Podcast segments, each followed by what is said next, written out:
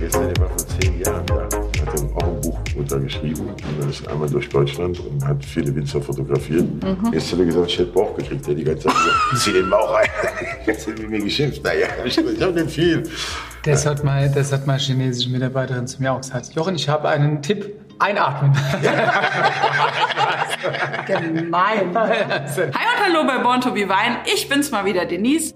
Und diesmal erwartet euch ein großartiger Gast von der Mosel. Markus Molitor ist in der Sendung. Er trifft hier auf Jochen 30 Acker aus Rheinhessen. Und für die zwei ist Zeit ein Riesenthema. Im Weinberg, im Keller, aber auch beim Ringen um den perfekten Genusszeitpunkt für die Weine. Außerdem geht's um Faszination Mosel und um Weine, die so wenig Alkohol haben, dass Markus glaubt, dass man sich damit sogar nüchtern trinken kann. Aber hört uns jetzt selbst. Ich wünsche euch viel Spaß dabei. Also, Chin Chin. Schön, dass ihr da seid. Und gleich volle Gläser, wie schön. So, was haben wir denn im Glas? 19, 19? 19, Zeltinger Sonnenuhr, Kabinett Fuder 6. Fuder 6? Ja, ja. Das sind so die alten Bezeichnungen. Früher hat man den einzelnen Fässer auch noch die, die Fassnummer mitgegeben, den Weinen. Wenn man verschiedene Kabinette hatte oder verschiedene Spät- oder Auslesen, haben die dann noch die Fudernummer mitbekommen. Und äh, Fuder 6 ist, gibt schon sehr lange. Das ist halt aus meiner absolut größten Krongrünlage der Zeltinger Sonnenuhr halt spezielle Parzellen, die etwas höher gelegen sind.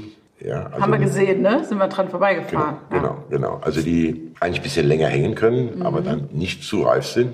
Ja, weil es oben halt ein bisschen kühler ist. Die haben also 90 Jahre alte Reben jetzt.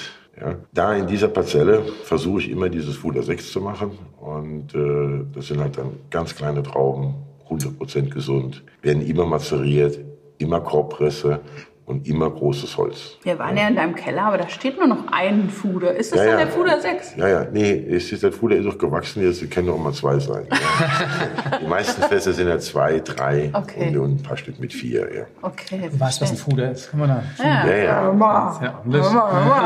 Also früher war der ganze Keller, äh, da haben früher mal äh, Alles Fuder, ne? 60 Fuder gelegen äh, auf den Leinern und äh, aber ein Fuderfass kostet genauso viel Platz wie ein 2000er. Mhm. Und mit Wachsen des Betriebes wurden dann die Fässer halt äh, Doppelfuder. ja, ja, und Dreier und Vierer.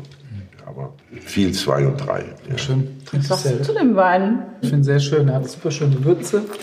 Ganz viel Schmelze. Also das ist Mazeration. Ich weiß nicht, wie lange machst du Mazeration? Das ist ein bisschen vom Jahrgang abhängig. Ich habe das schon gemacht, hat noch keiner davon geredet.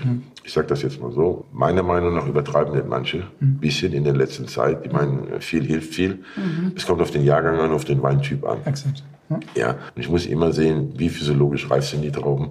Welchen Wein will ich letztendlich damit machen? Ja. Nicht einfach, äh, wird jetzt mazeriert. Und Was ist äh, eine Mazeration? Manche Standzeit. Maische stand Trauben werden angeknackt, stehen hier im eigenen so, Saft. Mensch. Ja, Ja, Ihr Nerd-Talker hier.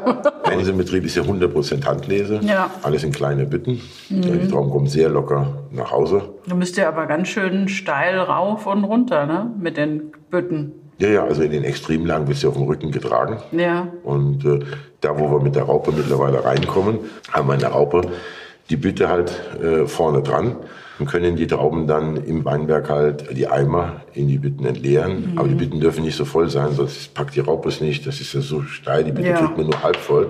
Und dann werden die halt hochgezogen und oben auf den Anhänger gefahren. Ja. Ja. Ich sag jetzt mal, manchmal sind die Bütten auch voll, mit den kleinen Trauben locker. Dann kommen sie nach Hause, die paar Kilometer, und dann sag ich, warum habt ihr die Bütte nicht voll gemacht? Ja. Das sind, die sind so locker, dass die halt gar nicht, wenn die zu Hause gehen, fehlt schon wieder ein Viertel oder ein Drittel. Weil Ja. die so ineinander rieseln Genau, oder wie? genau. Okay. Ja. Drücken sich halt so ein bisschen. Drücken sich zusammen, ja, okay. Ja. Es hat alles Handlese, alles wird sortiert im Weinberg. Und speziell hier, die sind dann gemahlen, äh, wie Jochen sagt, gleich angeknackt. Ja, also die Stiele ist so eine vorsichtige Mühle. Man kann die Trauben zu 90 Prozent komplett wieder rausnehmen unter der Mühle. Also die Stiele sind nicht kaputt, sondern Okay. nur die Beeren angepresst. Okay. Ja. Und dann je nach Jahrgang, je nach Wein, äh, halt sechs, neun, zwölf Stunden, schon mal 24 Stunden. Das so äh, da drauf steht ja. quasi. Mhm. ja.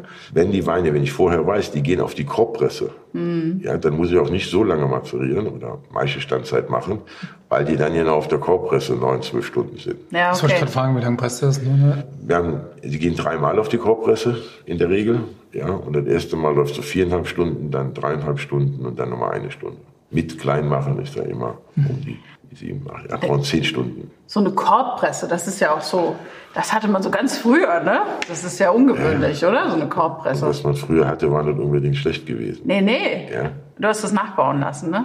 Nein, ich habe früher, wo es keine äh, gab, also es gab ja nur die ganz alten, die stehen ja immer vor den Weingütern als Blumenkübel heute. Mhm. Ja, gab es dann Firmen, die haben versucht, sowas zu bauen. Ja. Da habe ich dann ein bisschen mitentwickelt und das war aber schon schwierig. Und dann hat halt äh, Bucher Vaseline die erste Korbpresse gebaut, die aber auch äh, ich sag mal, vollautomatisch läuft. Man kann dann ein Programm hinterlegen und sich selber schreiben.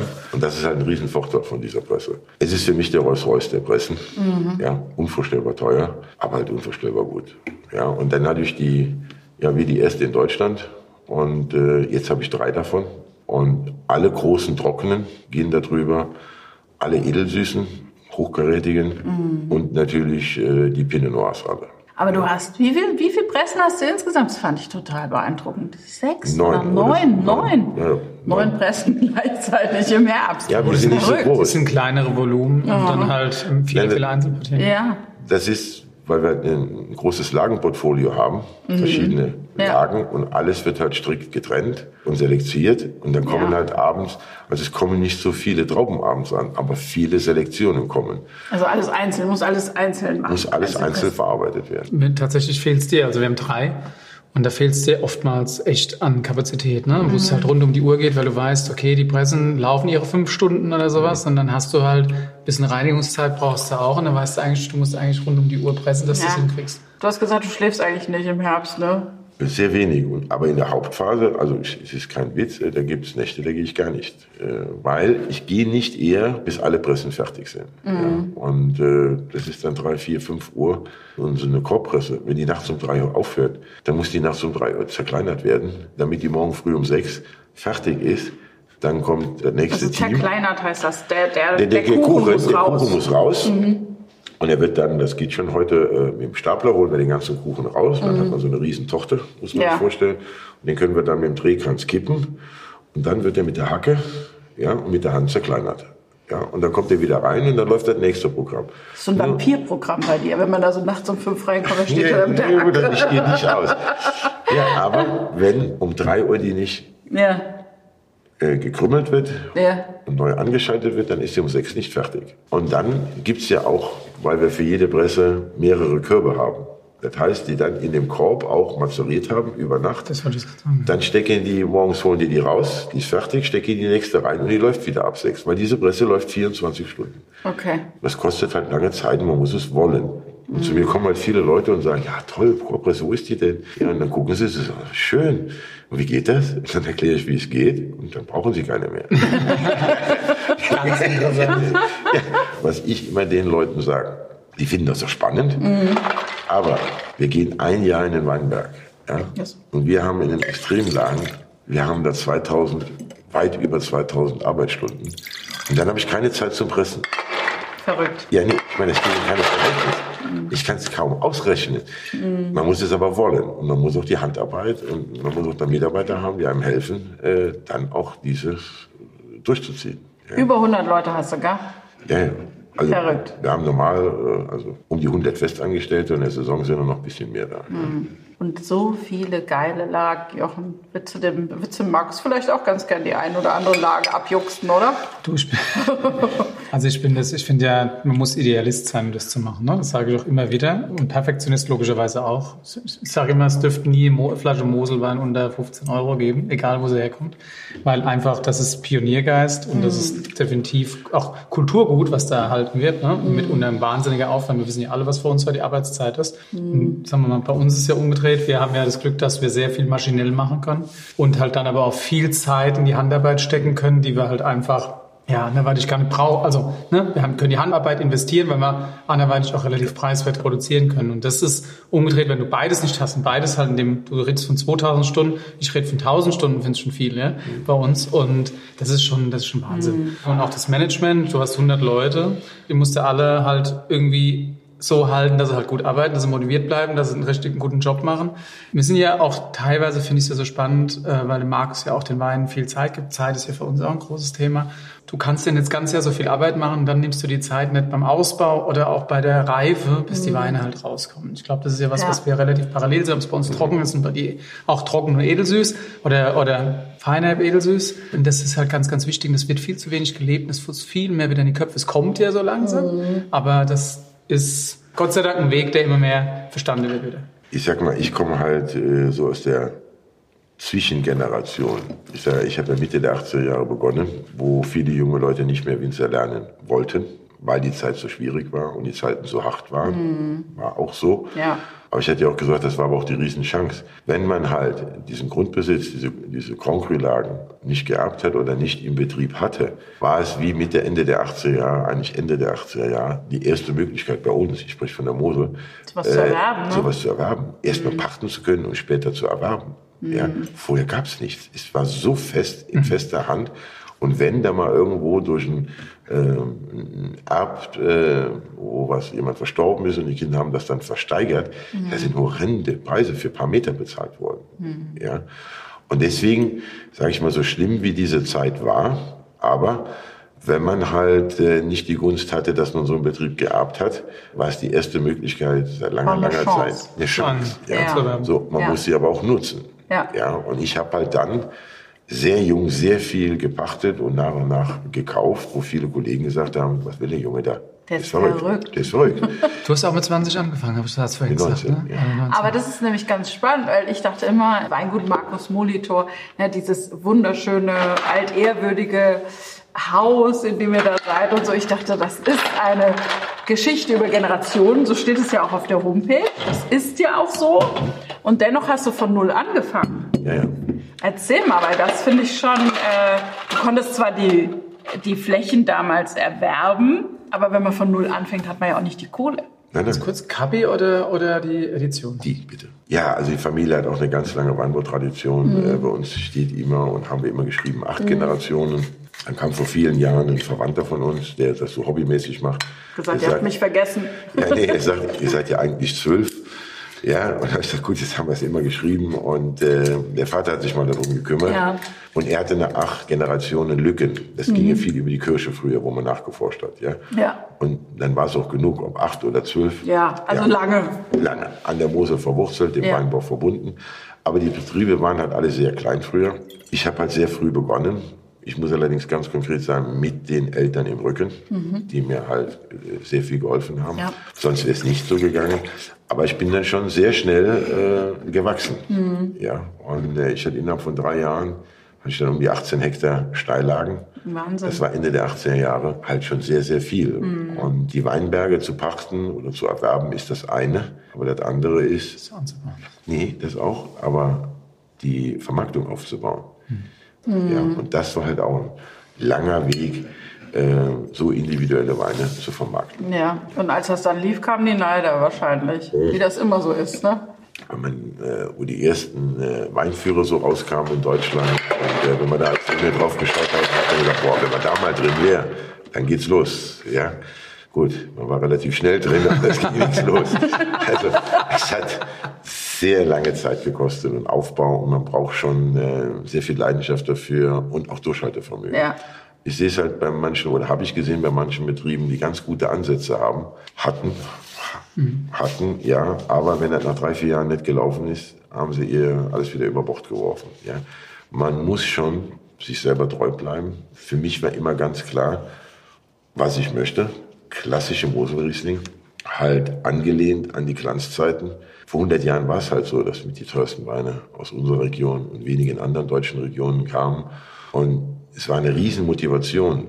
Und man steht vor einem Weinberg. Ich habe mit meinem Vater vor dem Weinberg gestanden und er erzählt mir diese Geschichte, wie vor 100 Jahren sind hier die teuersten Weine der Welt gewachsen. Sag ich, wie? An dem gleichen Rebstock? Ja, hier, hier. Das ist, warum geht das heute nicht? Er sagte, natürlich geht das heute. Das war eine Riesenmotivation, als junger Mann zu sagen, boah, da möchte ich dabei sein, da möchte ich mithelfen, dass das wieder so wird, wie es mal war.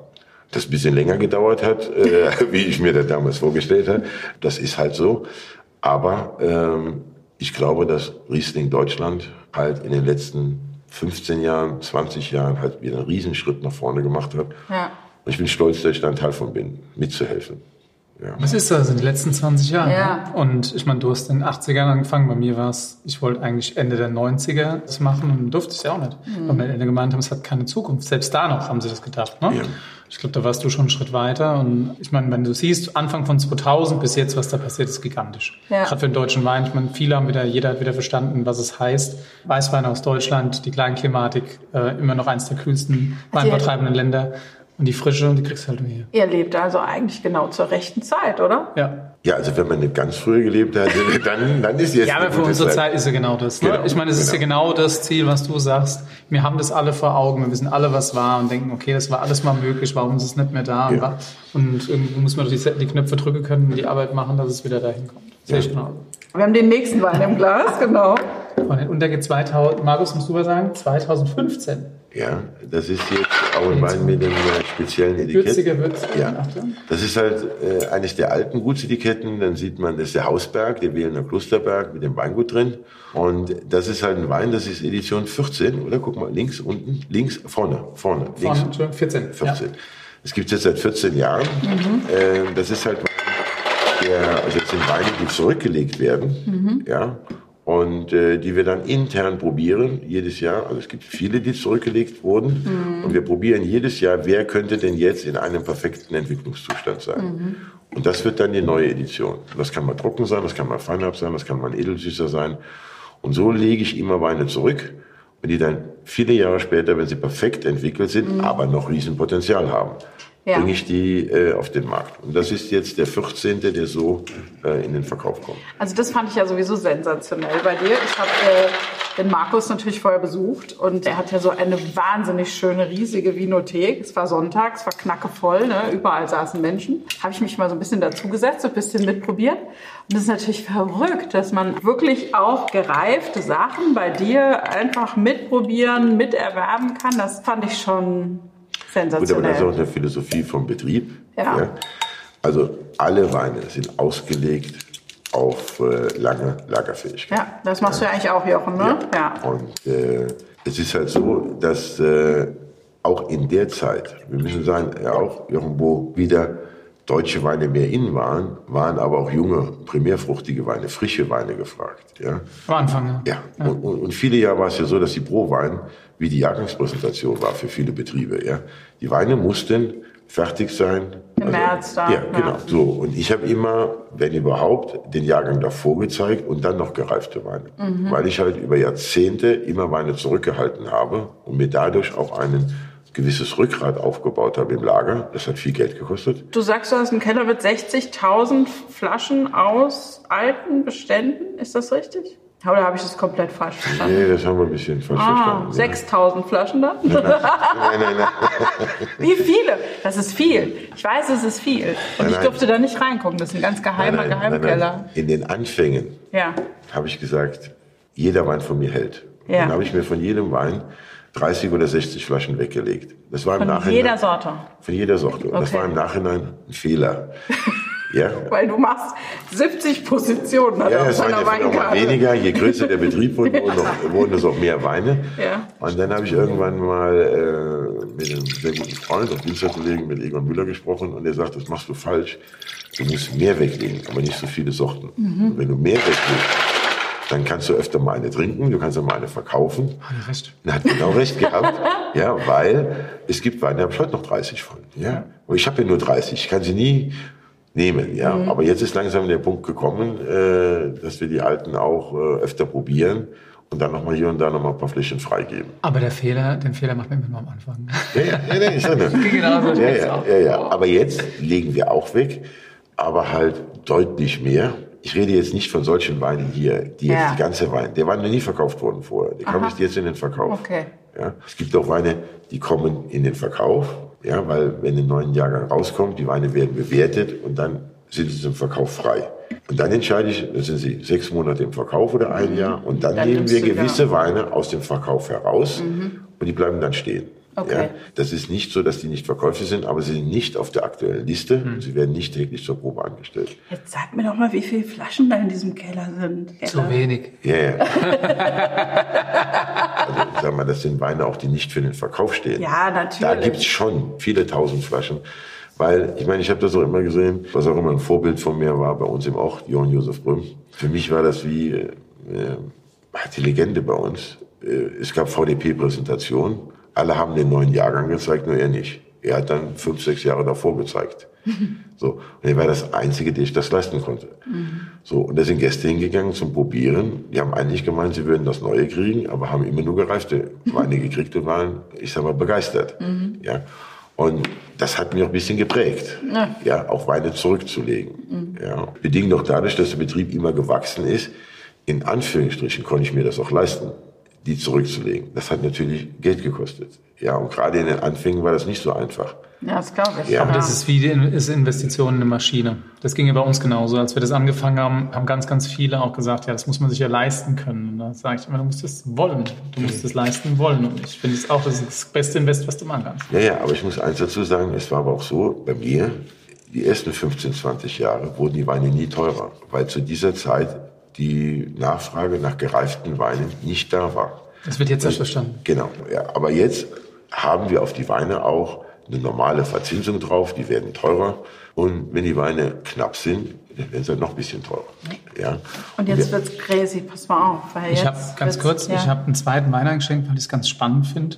Von dir war es 15. Das hat mich irgendwie, ich habe 2017 die für uns eigentlich ein Wunderwerk. Also trockener Riesling, aber also komplett trockener Riesling nebendran. Und Wein, den wir auch jetzt erst rausgebracht haben. Und 17 finde ich fängt jetzt gerade an total zu strahlen. Ist immer noch absolut jung. Also das 15 natürlich viel präsenter nochmal, aber ich finde von der Aromatik ganz witzig. Ich fand ich das total ähnlich. Bei uns war 17 jetzt noch ziemlich zu. Die haben wir alle ja. zurückgelegt. Ich glaube, Kalk ist aber trotzdem ja, offener als, äh, ne? ja, Kalk ist offener als, äh, als Schiefer. Der ist jetzt auch in den Verkauf gekommen. Jetzt gerade. Ja. Weil du hältst deine Weine auch zurück, ab dem Ortswein, gell? Ja. Machst du das? Ja. Aber jetzt wird's total crazy. Jetzt hat der Jochen was gemacht, das muss er uns mal erklären. Er hat jetzt einen, das musst du erklären, ein NFT gemacht, NFT, wo man, es wie so ein digitaler Bezugsschein, wo du den Wein erstmal so lange zurückhältst, bis du meinst, er ist top of the cake. Genau, also der Markus hat im Endeffekt alles genau richtig gesagt. Deswegen, wir sitzen ja nicht ohne Grund da, weil ich äh, mir auch ja als jüngerer Winzer auch viel äh, bei unter anderem Markus abgeguckt habe, gerade eben, dass es sehr, sehr viel Sinn machen kann, Weine reifen zu lassen, liegen zu lassen. Mhm. Das machen wir ja auch. Ich habe damit 2010 angefangen, wirklich äh, signifikant Weine wegzulegen.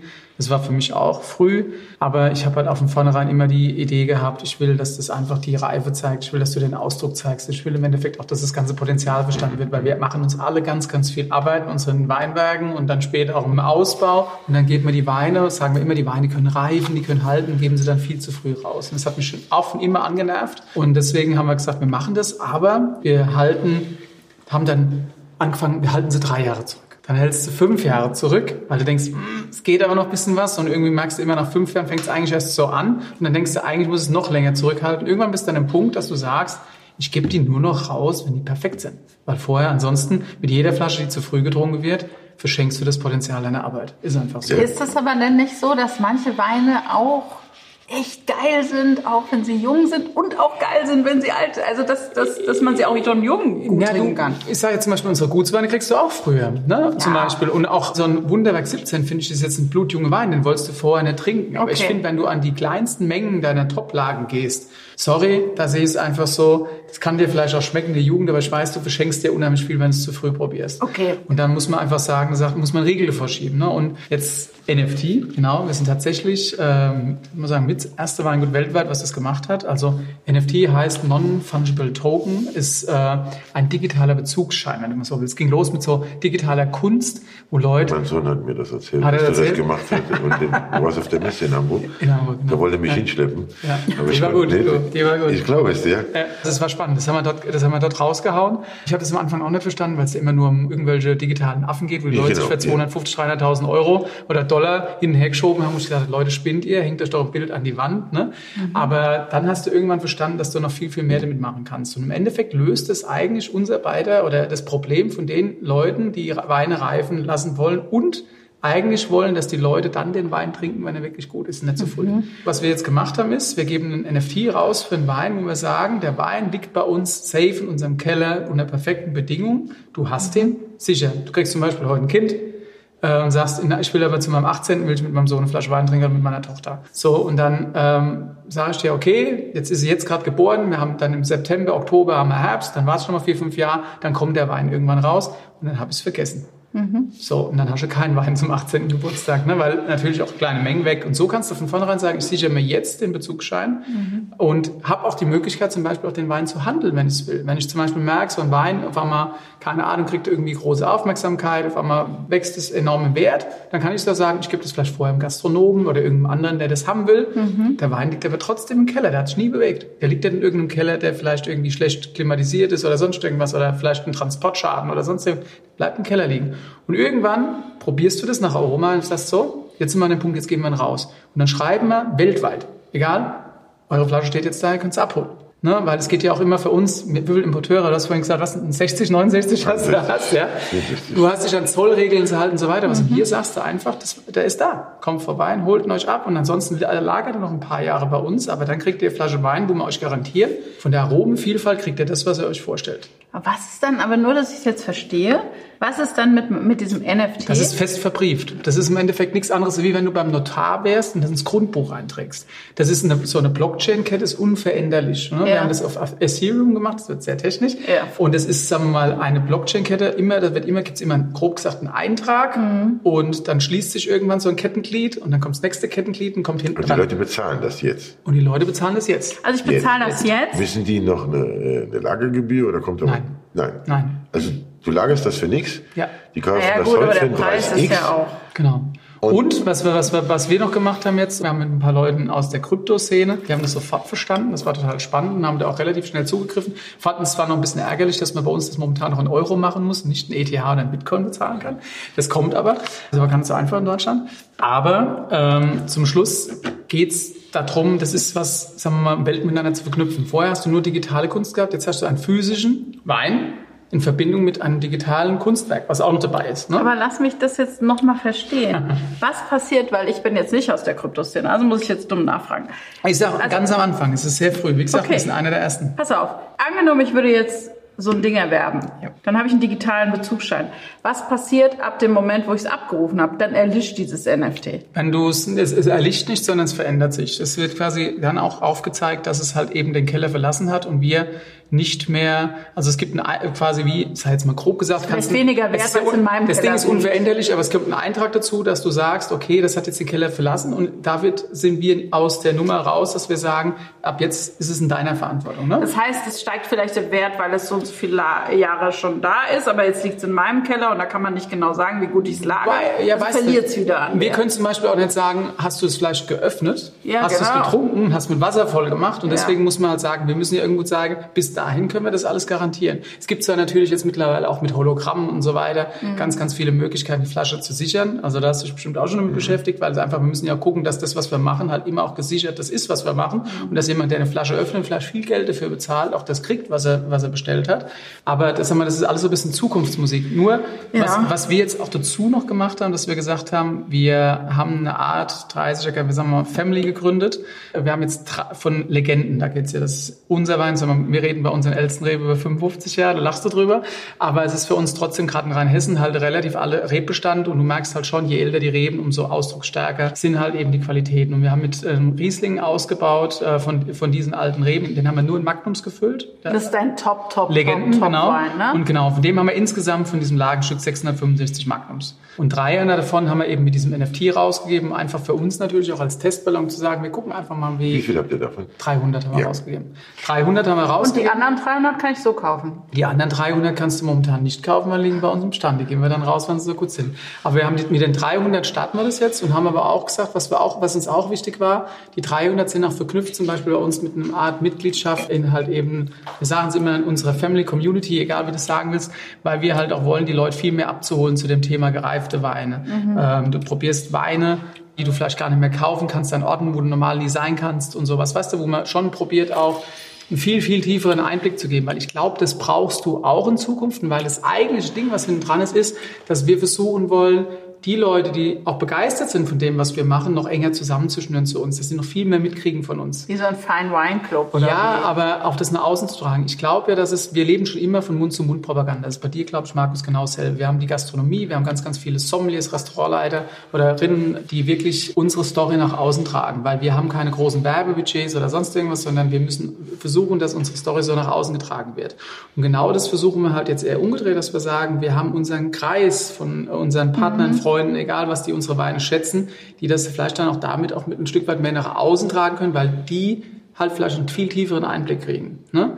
Und das verbinden wir alles damit. Aber nochmal, mhm. der eigentliche Punkt ist, das ist digital fest verbrieft. Wenn äh, diese Kette ist da, das Bezugsrecht ist da. Wenn ich morgen sage, habe jetzt keine Lust mehr, das steht trotzdem noch verbrieft da. Ne? Wenn ich mhm. das nicht mehr rausgebe. Und ich glaube, das ist noch früh. Es ist noch sehr, sehr früh. Und viele Leute, für mich zu verstehen. Ja, ja, das ist auch in Ordnung. Ja. Das ist auch absolut. Nein, aber man kann die ja auch verkaufen, gell? Genau, du kannst halt kann die verkaufen. Wenn, ja. wenn derjenige, der jetzt da einen gewissen Teil erworben hat, genau. ja. ja. wenn der jetzt Geld braucht, mhm. kann der den verkaufen, der bleibt trotzdem bei ihm im Keller liegen, nur diesen anderen. Das stimmt. Genau. Ist du kannst, es ist, Genau, es ist frei handelbar, du kannst es verkaufen, wie du es willst. Ich würde halt denken, dass dann Wein echt zu so einem Spekulationsobjekt du, wird und und eigentlich die Freude, die ihr ja immer auch so vermitteln wollt. Ihr wollt doch eigentlich auch Leute, die eure Weine trinken aber, und daran Freude haben. Ja, aber du willst auch, wenn du jetzt so einen Wein hast, und das hatte Markus ja auch, wo du ein paar Flaschen hast, ja. wo du dein ganzes Herzblut reingelegt hast, dann willst du schon, dass die Leute, natürlich triffst es immer zu 100 Prozent, dass es nicht einem darum geht, nur ein Statussymbol zu haben. Nein, das geht jedem, der was konstruiert, was macht, ist das gleiche Kunstwerk herstellt, egal. Ich meine das alles nicht böse, nee, nee, aber weiß, so da sitzt. Nee, ich, ich meine, nee, ich, ich will es nur. Ich, nee, nee, ich will es nur, nur sagen, damit das, ich glaube, das hast du nie 100 Prozent unter Kontrolle. Aber ich glaube, das Ziel soll schon dabei sein, dass zum Schluss die Flasche, die geöffnet wird, die Wertschätzung erfährt, die es verdient. Ja. Und da kann man jetzt sagen, ist das anmaßend oder sonst irgendwas? Ich sehe es, ich sehe es so, ich weiß, was da hinten dran steckt. Ich weiß, wie viel Schweiß äh, und Hingabe und egal was von meinem Team, von mir hinten dran steckt, bis ein Wein so ist. Markus hat es gesagt, im Herbst schlafen wir nicht. Wir probieren das Optimum rauszuholen, um halt nie einen Fehler und zu machen. Eins darf man nicht vergessen. Es gibt heute viele große Weine auf der Welt. Mhm. Die sind aber dreimal um den Globus gefahren worden. Ja, ja, ja und dann erwirbt man sich sowas für mehrere hundert Euro und ist enttäuscht, weil der Transport schon zu warm, zu kalt. So, und das ist ja was, wenn ich so eine Flasche erwerbe, die im Original Keller gelegen top das ist natürlich eine ganz andere ja. Dimension. Ja. Und mit jeder Flasche getrunken ist, sie ist unwiderruflich weg. Die mhm. ist weg. Ne? Du hast eine Uhr. Eine Uhr ist ein Blei was Bleibendes. Die ja. ist da. Die Flasche Wein, eine getrunken, ist weg. Wir haben ja später noch einen Einzeljacker dabei. Da habe ich gerade gesehen, haben wir Flasche 4 von 2909. So, wenn die weg ist, ist sie weg die mhm. ist nicht mehr da. Den Jahrgang wird es nicht mehr geben, das ist weg. Mhm. Und da ist ein Stück, was wir da hatten, ist weg. Und das finde ich einfach, vielleicht ist es auch tatsächlich das, dass man denkt, na, es hat noch mehr Beachtung verdient. Und es hat noch mehr, weißt du, Hingabe mhm. verdient dafür, die wir auch aufbringen, dass es so ist. Und weil wir aber zum Schluss, wir machen das jetzt mit unserem Gutswein. Ne? Ich habe auch mit, mich mit denjenigen, mit denen ich das, mich zusammengeschlossen habe, das zu machen, die hat das am Anfang mit ihrem Weinclub gemacht oder mit ihrem Weinhandel gemacht und habe gesagt, ich verstehe jetzt nicht, warum ihr jeden Wein mit einem NFT belegen wollt. Das macht eigentlich keinen Sinn. Eigentlich macht es viel mehr Sinn, dass du sagst, das machst du wirklich nur für die Schätze. Mhm. Die Schätze, wo du weißt, aber die will ich gerne in der Hand haben. Was meinst du, wie viele Leute mir gesagt haben, sie wollen jetzt eine Flasche 2017 Legenden haben? Wir haben die Jensen Robinson gewidmet. Äh, wir haben es probiert, es immer so einer Person zu widmen und äh, die auch da mitmacht. Mhm. Ähm, wo wir sagen, die haben so irgendwie einen Meilenstein gelegt in der Entwicklung vom Weingut. Und das hatte ich zum Beispiel der gewidmet und da habe ich von meinem Importeur, ich weiß nicht, wie oft der gesagt hat, ich brauche jetzt unbedingt den Wein. Der ist 2017, ich will den jetzt unbedingt haben. Dann probierst du mal wieder so eine Flasche und denkst, in keinem Fall. Das mhm. macht noch keinen Sinn. Und die Diskussion, weißt du, und so sagst du, du kannst ihn haben, bitteschön, ist dir. Aber du, ich weiß ganz genau, er trinkt ihn nicht. Mhm. Weil er hat nur die digitale Möglichkeit. Und irgendwann sagst du, jetzt ist er so weit, weil ich ihn probiert habe, weil ich es gut befunden habe und sag, bitteschön, jetzt kannst du haben. Und ich glaube, das ist vielleicht auch löst ein Riesenproblem, weil ganz, ganz oft viele Enttäuschungen da sind, weil die Weine zu früh getrunken werden. Das haben wir nicht im Griff und so mhm. haben wir es im Griff. Wenn ich es heute auch äh, einem Gastronomen gebe, es gibt zwar vielleicht noch ein paar Gastronomen, die riesen Weinkeller haben, wo die Weine ein paar Jahre verschwinden, aber die wenigsten, die ja, meisten die kaufen Wein ja. und die das sind auf der Karte. Das ist ja auch das ne? Thema, dass viele auch der Sommeliers und der Gastronomie, dass die heute noch bei mir normal 15 oder 15, 15 Jahre zurückkaufen können. Und die kaufen halt kleiner heute, mhm. aber regelmäßig. Ja. ja.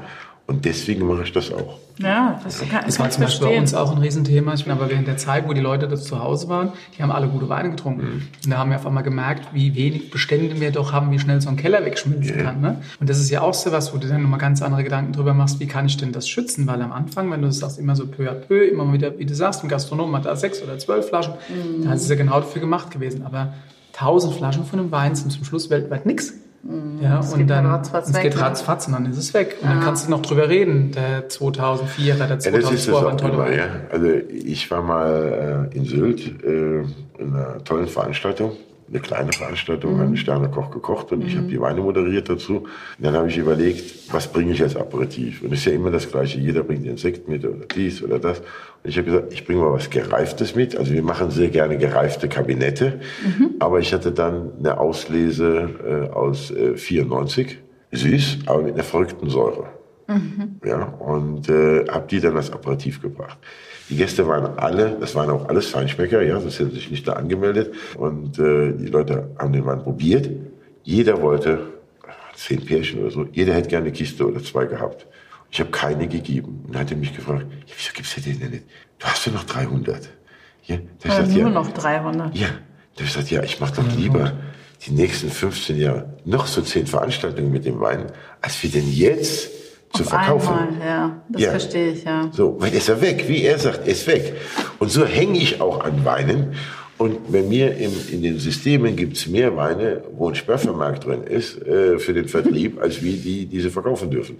Natürlich sind die zum Verkaufen, aber immer möchte ich gern wissen, wo geht der Wein hin und muss das unbedingt sein. Das finde ich ja eigentlich auch schön, weil das zeigt ja, dass ihr eure Weine liebt und dass ihr das mit Herzblut macht und mit vollem Engagement. Das wäre ja eigentlich auch total schlimm, wenn es euch total egal wäre, wann es getrunken Nein, wird. es gibt ja auch so einen wie der Wiener Wein Spruch, sich den ich äh, abscheulich finde. Der beste Wein ist der, der getrunken ist. Ja, gibt dir so einen Spruch. Ja, das, Das ist kommt aber aus der Zeit, wo sie auch nicht gehalten haben. Ja, ja. Und von der Der beste Wein ist der, der meine Kunden heute und in Zukunft und in den nächsten Jahren glücklich macht, Ja. mit dem, den er kommt. Das muss ein Erlebnis sein und er muss zu Hause das auch, äh, wenn er mal im Weingut gewesen ist und hat das mal gespürt, die Leidenschaft, die auch alle Mitarbeiter mitbringen, Ja. die muss er auch zu Hause in der Flasche haben. Das war jetzt wirklich auch was, ne, das fand ich jetzt ganz besonders, auch bei euch. Ihr seid ja eigentlich wirklich groß, ihr habt eine große Fläche, so viele Mitarbeiter. Und man hat so wirklich noch so Weingut und Familie gespürt. Ne? Da Ja, nee, also es man hört die Kinder bei dir, Ja, dann kommt deine eine- Frau raus und bringt noch was zu essen. So, es ist so, ne, man, also das ist ein Familienweingut, das spürt man. Ich sag jetzt mal, ich, ich lebe das ja auch immer meinen Mitarbeitern vor. Ja, und eins sage ich immer, wie wir angefangen haben, da kam keiner aufs Weingut. Ja, und man ist mit ein bisschen, mit ein bisschen einmal quer durch Deutschland gefahren, für ein paar hundert Flaschen auszuliefern.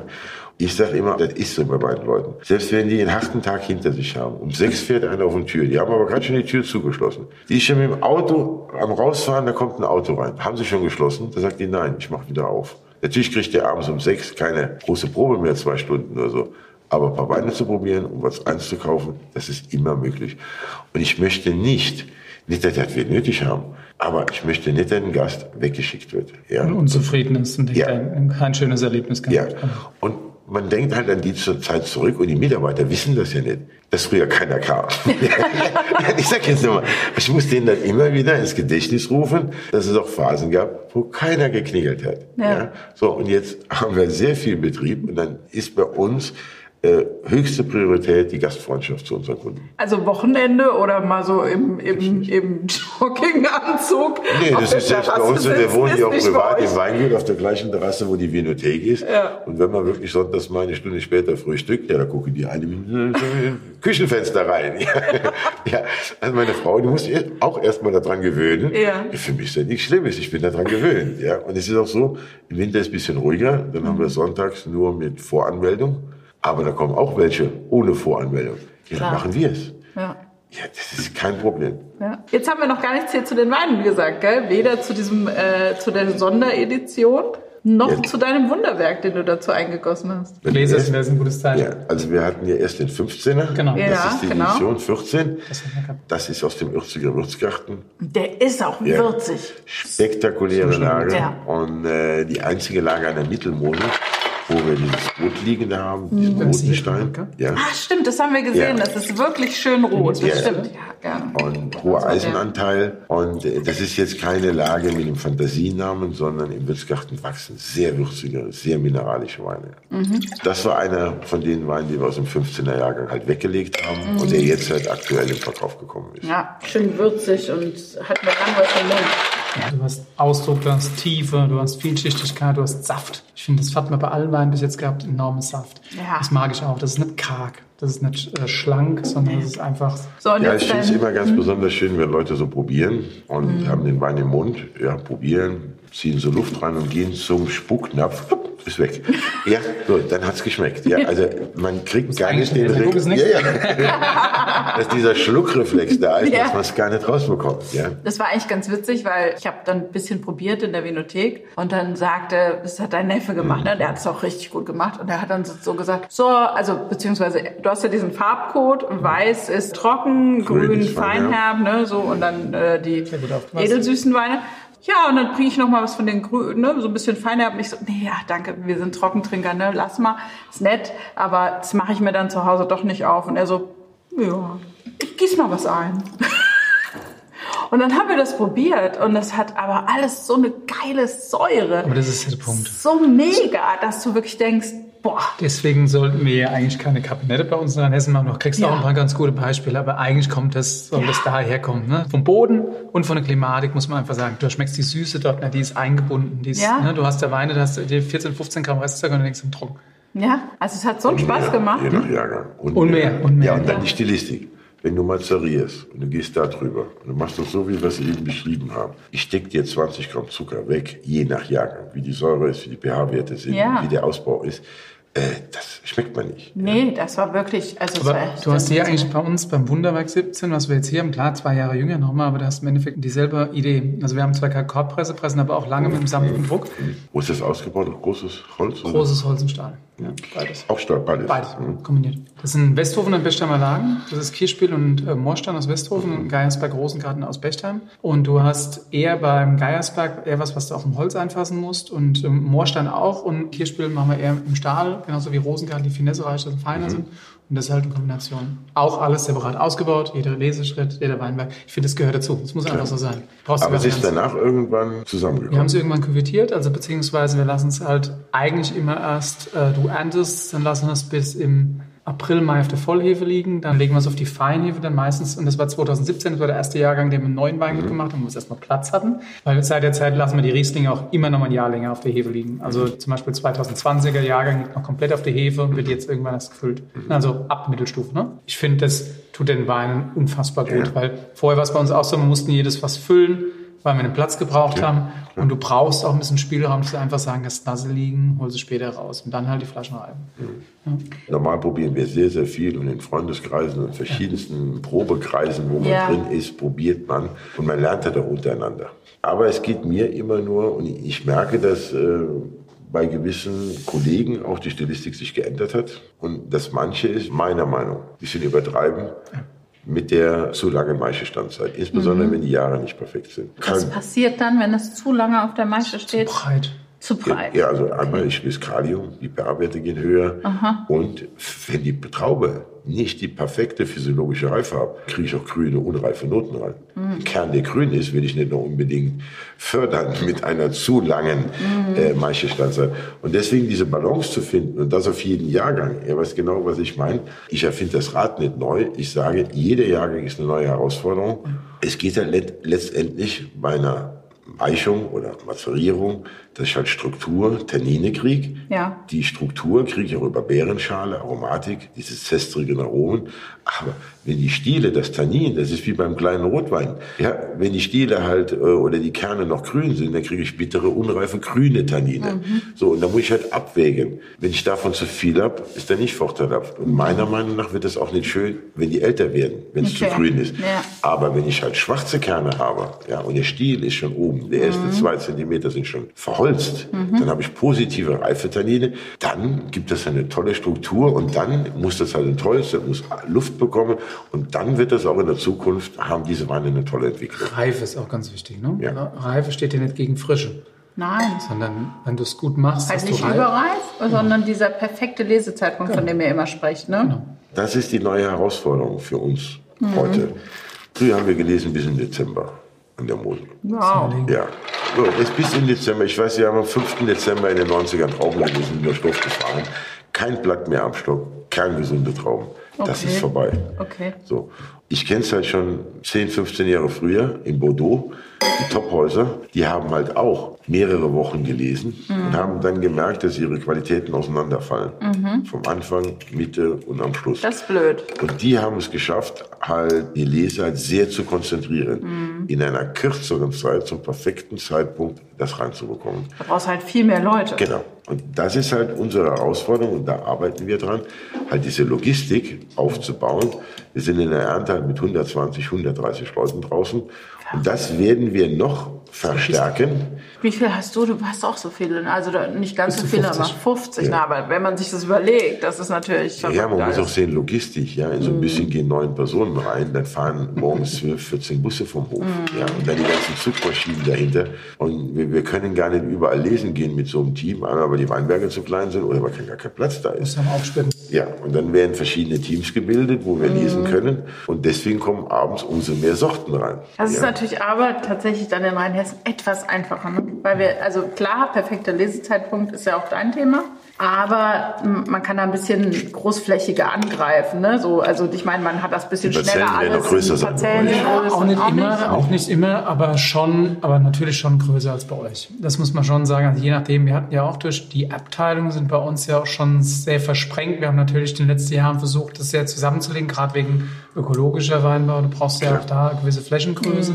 Und trotzdem haben wir auch, ich glaube auch 170 Parzellen. Also Das ist vielleicht auch interessant. Man braucht eine bestimmte Flächengröße, weil das nutzt sich natürlich nichts, wenn rechts und links von dir die mit Glyphosat da rumspritzen. Genau. Ja, ne? und So, auch ja. Düngen oder sonst irgendwas. Ja. Also ganz, ne, die Rebe ist ja nicht nur auf deiner Grenze. Und Ja, das, genau. da muss, deswegen musst du halt gucken, dass die Flächen eigentlich so groß wie möglich sind. Ich finde, in den letzten Jahren ist es einfacher geworden, weil zum einen entweder ohne Glyphosat, in dem Fall, was du gerade angesprochen hast, gearbeitet wird, oder aber immer mehr Biobetriebe dazukommen. Mhm. Ne? Ich meine, das ist ja auch ein großes Thema, was du dich mit der, mit der Domäne widmest, Ja. was, ich, was ich hoch eindrucksvoll finde, weil das ist ja auch nochmal ein anderer Schlag. Aber Das ich glaube halt schon. leider eine ganz andere Dimension Ja. bei uns. Und der Mosel ist viel Ja, schwieriger, ja, ne? Viel schwieriger. Also die Ja, Schlagkraft, die die hier haben, vom. Rebschutz her, das ist... Äh, Also an der Mosel habe ich es manchmal gesehen beim Helikopter, ne? Das ist natürlich dann auch schon super schwierig. Also der Helikopter kann ja nicht sagen, ich spritze nur von Nein, da es bis gibt da. immer eine Das gewisse Abdrift. Ja, Ja, genau. Also Bio, wo da mittendrin 1000 Meter sind, das ist lustig. Ja, das ist, Das ist ja genau Witz, deswegen ne? war ja. Ja. bei mir der Gedanke äh, bei der Domäne, wo ich als Einziger bin und habe halt 25 Hektar an einem Stück. Da kann man das ernsthaft bei uns äh, durchziehen. Die, äh, also ich habe seit 2000 Weinberge an der, an der Saar, die halt im Moselweingut mit vermarktet werden. Und, und äh, bis äh, die Domäne dazu kam, in 2016, wurden diese Weinberge auch logistisch immer von der Mosel aus bearbeitet. Und dann, Das ist schon ein Stück, ne? Auch wenn du die Trauben nach Hause bringen Ja, es sind musst. 80 und so. Kilometer, ja. Also Ja. allein schon. Fährt jetzt kein allein Trecker schon, so nach allein Hause, schon, oder? ja, Zwischen der Moselparzelle hast du ja Wege ohne Ende. ja, Ja, allein Nur, wenn ich die sag jetzt lesen, mal, ne? wenn jetzt- du hast wenn- gesagt, wenn- die haben dann so eine Hotte Ja, da hinten ja. drauf, dann laufen die irgendwie runter mit der Hotte, dann müssen die unten alle ins Buschen, werden wieder hochgefahren. Ja, früher mussten sie alle hochlaufen. Ja. Heute ist der Wie lange das Luxus, dauert. dass dann fünf Männer gehen gleichzeitig runter mit der Hotte. Ja, und unten wartet dann ein Bus und der fährt die dann wieder hoch. Weil das kostet ja eine halbe Stunde oder länger, bis der wieder oben ist. Aber kein Wunder, dass ihr acht Wochen braucht zur Lesen. Ja, ja, also ne? das ja. war immer normal, also sechs bis acht Wochen und Ja. je länger, desto lieber. Aber jetzt, bedingt auch durch die äh, Klimabedingungen, ist es unsere Herausforderung, dass wir in einer kürzeren Zeit mit der gleichen Individualität lesen können. Und wir möchten nicht schneller machen, sondern dafür braucht man mehr Mitarbeiter. Ja. Und das ist dann wieder das zweite Problem, dass man halt so viele Mitarbeiter nach wie vor noch äh, bekommt. Ja. Jetzt lass uns noch mal über Serik sprechen. Überhaupt diese Renaturierung, die du gemacht hast, ich glaube, es haben ja auch viele hm, Flächen wieder angelegt. Aber ich glaube, das, was du gemacht hast da an der Mosel und jetzt da noch an der Saar, das ist schon einzigartig. Das habe ich so jetzt noch nicht gehört. Also ich habe halt sehr, sehr viele Lagen. Es fing aus in der Hauslage im Wählener Klosterberg. Ja, wie ich das Haus erwerben konnte, habe ich 1500 Quadratmeter miterwerben können. Heute haben wir direkt am Haus 10 Hektar hinterm Haus. Und das waren 50 Besitzer gewesen.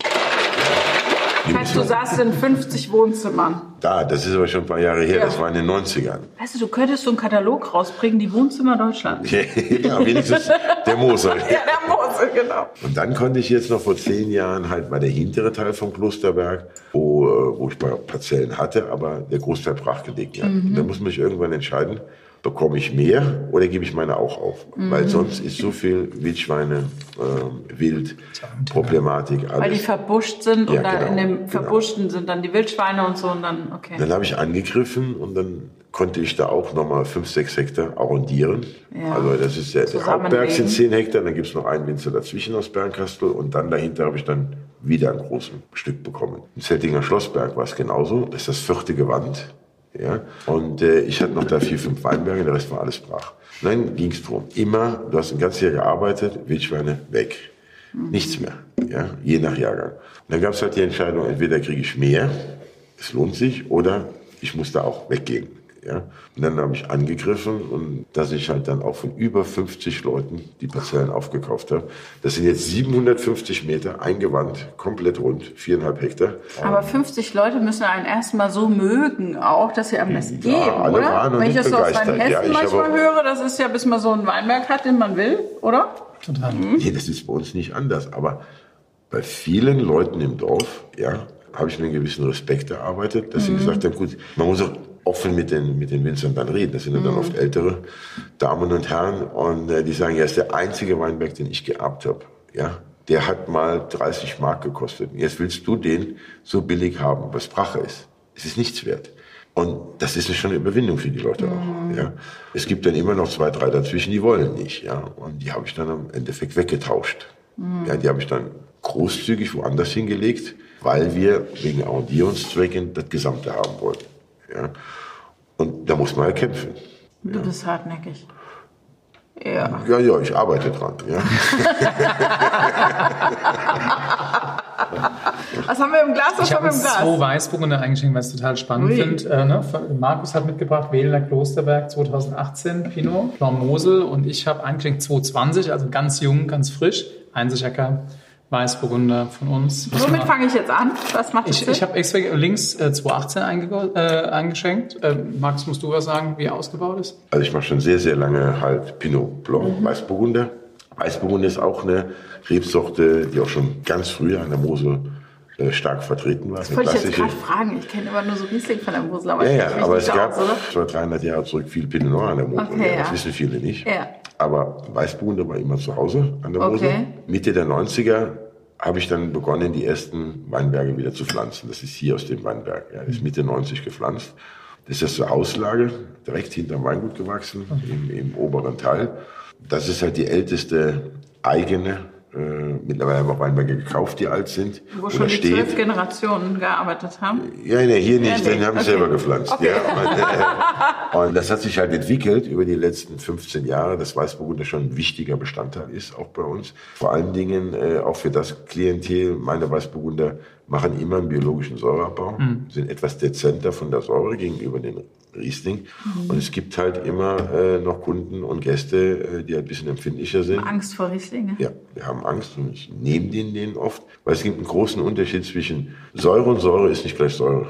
Wenn ich eine mhm. grüne, unreife Säure aus einer einfachen Lage habe, oder ob ich eine reife, animierende Säure aus einer großen Sage habe, das ist was ganz anderes. Ja, aber es gibt immer noch ein Klientel, die lieber was Dezenteres möchten. Und unsere Weißburgunder, selbst wenn die einen biologischen gemacht haben, haben die immer noch Spannung, weil die halt mit einer anderen Grundsäure geerntet werden, wie in vielen anderen, also mehr im Süden und im Baden kommen die Moste ja schon mit einer viel niedrigeren Säure rein, wie bei mhm. uns. Ja. Und dann der Schiefer, diese Mineralität, mhm. bringt auch noch den äh, Weißburgunder eine gewisse Spannung mit. Mhm. So, und das hier muss ich noch einen Satz zu sagen. Also die Prädikate. Ich bin ja noch immer den Prädikaten treu. Kabinett, Spätlese, Auslese. Ja. In allen Prädikaten, in allen Geschmacksrichtungen, trocken, fein, süß. So, aber das ist nur dem Riesling vorbehalten, diese Prädikate. Ach so. Die Burgund das machst du gar nicht für die Burgunder. Nein. Weil es macht keinen Sinn, okay. jetzt hier Auslese trocken drauf zu schreiben. Das mhm. macht für mich bei den Burgundern keinen Sinn und deswegen haben wir hier ein Sternesystem auch eingeführt. Eins, zwei, drei. Und, und der hat? Drei. Natürlich. Ja, ja nichts aber das gibt es auch nicht jedes Jahr. Okay. Also das ist auch das höchste Niveau und das ist nicht der beste jedes Jahr, sondern es ist ein gewisses Qualitätsversprechen dahinter dann muss alles perfekt sein, damit ein Pinot Blanc auch drei Sterne bekommt oder auch ein Pinot Noir drei Sterne Also wenn bekommt. jetzt der Wein, wenn du jetzt nächstes Jahr sagst, der ist gut, aber so gut wie letztes Jahr war er nicht, dann, dann kriegt, er keine drei, drei Sterne. Dann kriegt er nur einen oder zwei. Das ist ja.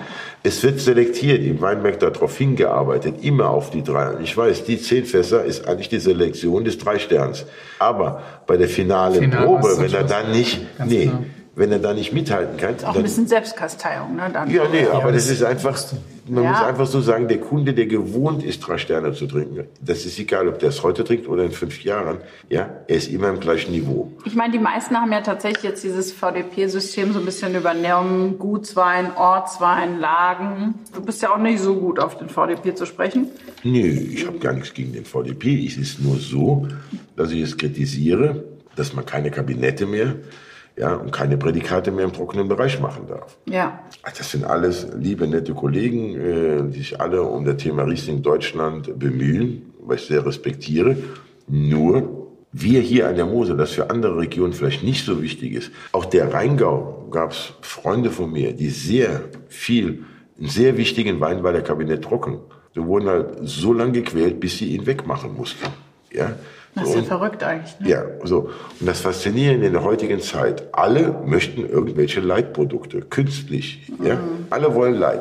Das ist 100 Prozent. Ein Kabinett von uns im trockenen Bereich liegt bei 9,5 bis 10,5, 11 Alkohol. Das ist international richtig leicht. Ja. Mit vollreifen Trauben.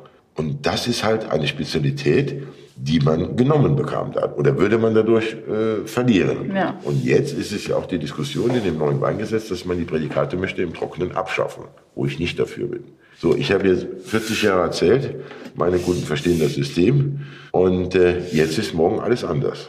Und Machst du so Klammer Lage- auf und schreibst das dann rein. ja, es gibt ja jetzt Kollegen, bei dem heißt er nicht mehr Kabinett. Dann hat er jetzt noch so einen Zusatzname, woraus man lesen kann, es ist Kabinett. Oder sie stehen neben einem und erklären, das war früher der Kabinett. Ja, also, wo sind Ja, wir verrückt, ja. ja. Und das ist halt, was mich ein bisschen stört. Ich meine, wir sind alle auch irgendwie, glaube ich, Lagefetischiste irgendwo, wenn du das natürlich weißt. Die Lage beeinflusst den Wein ohne Ende. Und das willst du irgendwo auch draufschreiben. Und wir sagen, je höher der, höher der Wein, umso kleiner ist der Bereich, wo es herkommt. Das ist die Einzellage zum Schlussfinale. Ja. Ja. Aber trotzdem müssen wir halt echt auch gucken, dass wir es uns nicht so kompliziert machen, dass, wir, dass es kein Mensch mehr außer uns versteht. Ne? Ja. Ja, aber ich sag jetzt mal, ich habe das Zeltinger Sonnenuhr. Ja. Ist für mich eines der absolut wichtigsten Lagen. Ich werde dann oft gefragt, was ist denn dein Lieblingswein? Ja, ich habe halt 30 verschiedene Lagen an der Mittelmosel, Ja. 22, die auf den Markt kommen. Ja. Ich würde die anderen ja nicht machen, wenn sie mir nicht gefallen würden. Aber es gibt natürlich so ein, so ein Herz. Ja, und das ist halt die Zeltinger Sonnenuhr, Ja. weil ich da auch den größten Besitz drin habe und die ältesten Reben. Ja, und gerne wird Molitor in einem Atemzug mit Zeltinger Sonnenuhr genannt. Dass wir heute auch Prälat besitzen dürfen und, und Doktor und 80er Würzgarten und Brauneberger Juffer, das wird anderes. Aber es wird gerne Zeltinger Sonnenuhr mit Molitor verbunden. Weil da halt auch in schwierigen Jahren immer das größte Potenzial ist, durch die Fläche. Aber will ich jetzt ein großes Gewächs da Bist dann, dann darf ich nichts anderes mehr machen. Das ist ganz schwer für mich. Also muss halt, du bist Wie, ja. wie, wie, das müssen wir aber nochmal erklären. Wenn du einkaufst, Markus, Markus hat ja eine Lage, Seltene Ja. Sonnenuhr, und dann teilt er es ja in ganz, ganz viele kleine Teile auf, weil das ist ja auch so, wenn eine Lage ist ja nie gleich. Sondern genau, du aus dem einen machst du Kabinett, aus dem Ja, anderen machst du, ja, ne? So, ja. das meinst du, Ja. oder? ja, ja, genau. Aber es gibt ja auch bei Markus auch die Sterneaufteilung. Was ich ja meine, auch vielleicht auch nochmal auf, die auch noch mal auf die Prädikate zurückzukommen. Ein Prädikat, und deswegen macht es ja für gerade den, den Bereich hier Sinn, weil ein Prädikat hat eben mit dem Zuckergehalt zu tun. Und es war ja früher so, je höher der Zuckergehalt, umso höher das Prädikat, umso höher die Qualität. Im ganz trockenen Bereich, in dem wir uns auf unseren Kalksteinböden teilweise befinden, hat es grundlegend, muss man sagen, die Bedeutung verloren, weil du halt viel mehr darauf geprägt bist und viel mehr drauf guckst, dass du halt sagst, du hast es wirklich voll trocken und es geht nicht um die Süße, es geht nicht um die Konzentration, sondern es geht um den Ort, wo es herkommt. Es prägt es viel mehr. Hier hast du die Kombination. Es prägt der Ort, aber es prägt natürlich auch, weil es noch die Süße hat, auch den Zuckergehalt. Wobei natürlich, das war jetzt für mich irgendwie so, da dachte ich so, ach ja, ist ja verrückt. Eine Auslese kann ja auch trocken sein. Ja? Ich habe eine Auslese immer verbunden mit Aber was Süßem. trocken heißt trotzdem eine Mosel. Ich weiß nicht, wie viel Gramm sie hat. Trocken. Nee, also gesetzlich darf es ja 9 Gramm haben. Und die sind, sind die bei 9 Nee, Gramm. nicht alle. Das ist ein ganz wichtiges Thema bei mir, ist 100% Spontanvergärung. Keine Enzyme, keine Schönung, keine stabilisierenden Maßnahmen. Und es ist halt so, wenn man wirklich, und das ist ja wieder seit mehreren Jahren, in spontan zu vergären, ja. Und bei manchen Weinen rieche ich rein und dann sage ich, ist das hier spontan vergoren? Und die Kollegen, die es halt trocken haben müssen, also ich rede davon, sie müssen auf die 9 oder drunter. Also wenn ich ein großes Gewächs mache, Ja, muss das halt trocken helfen sein. dann unter Umständen nach. Dass man halt mal noch eine Nachimpfung macht mit einer stärkeren Hefe. Meinetwegen, wenn Sie sagen, Sie arbeiten spontan, dann beginnen Sie spontan. Aber es wird öfter nachgeholfen, sage Das ich musst du einfach. nicht, weil du kannst jetzt auch sagen, Nee, ich mache ich muss halt nicht. Feinherben. Ja, ja, nee, aber ich hätte hier gern auch, wo wir alles sortiert haben und alles gemacht für den perfekten Trockenen. Und dann habe ich davon zehn Fässer. Und wenn es dumm läuft, schaffen es zwei nicht. Zwei bleiben stehen. Nur das ist ja kein Unglück für mich. Dann sind die halt Feinherben, weil das gibt's auch im Sortiment. Dann Ja. hast du halt weniger trocken. Ja. Ich finde es ganz spannend, weil äh, Markus hat äh, 100% für deinen Bereich, hast du recht. Ne, bei uns ist ja so, ich bin ja auch keine Enzyme und so weiter. Ja. Spontangärung ist bei mir genau dasselbe Thema.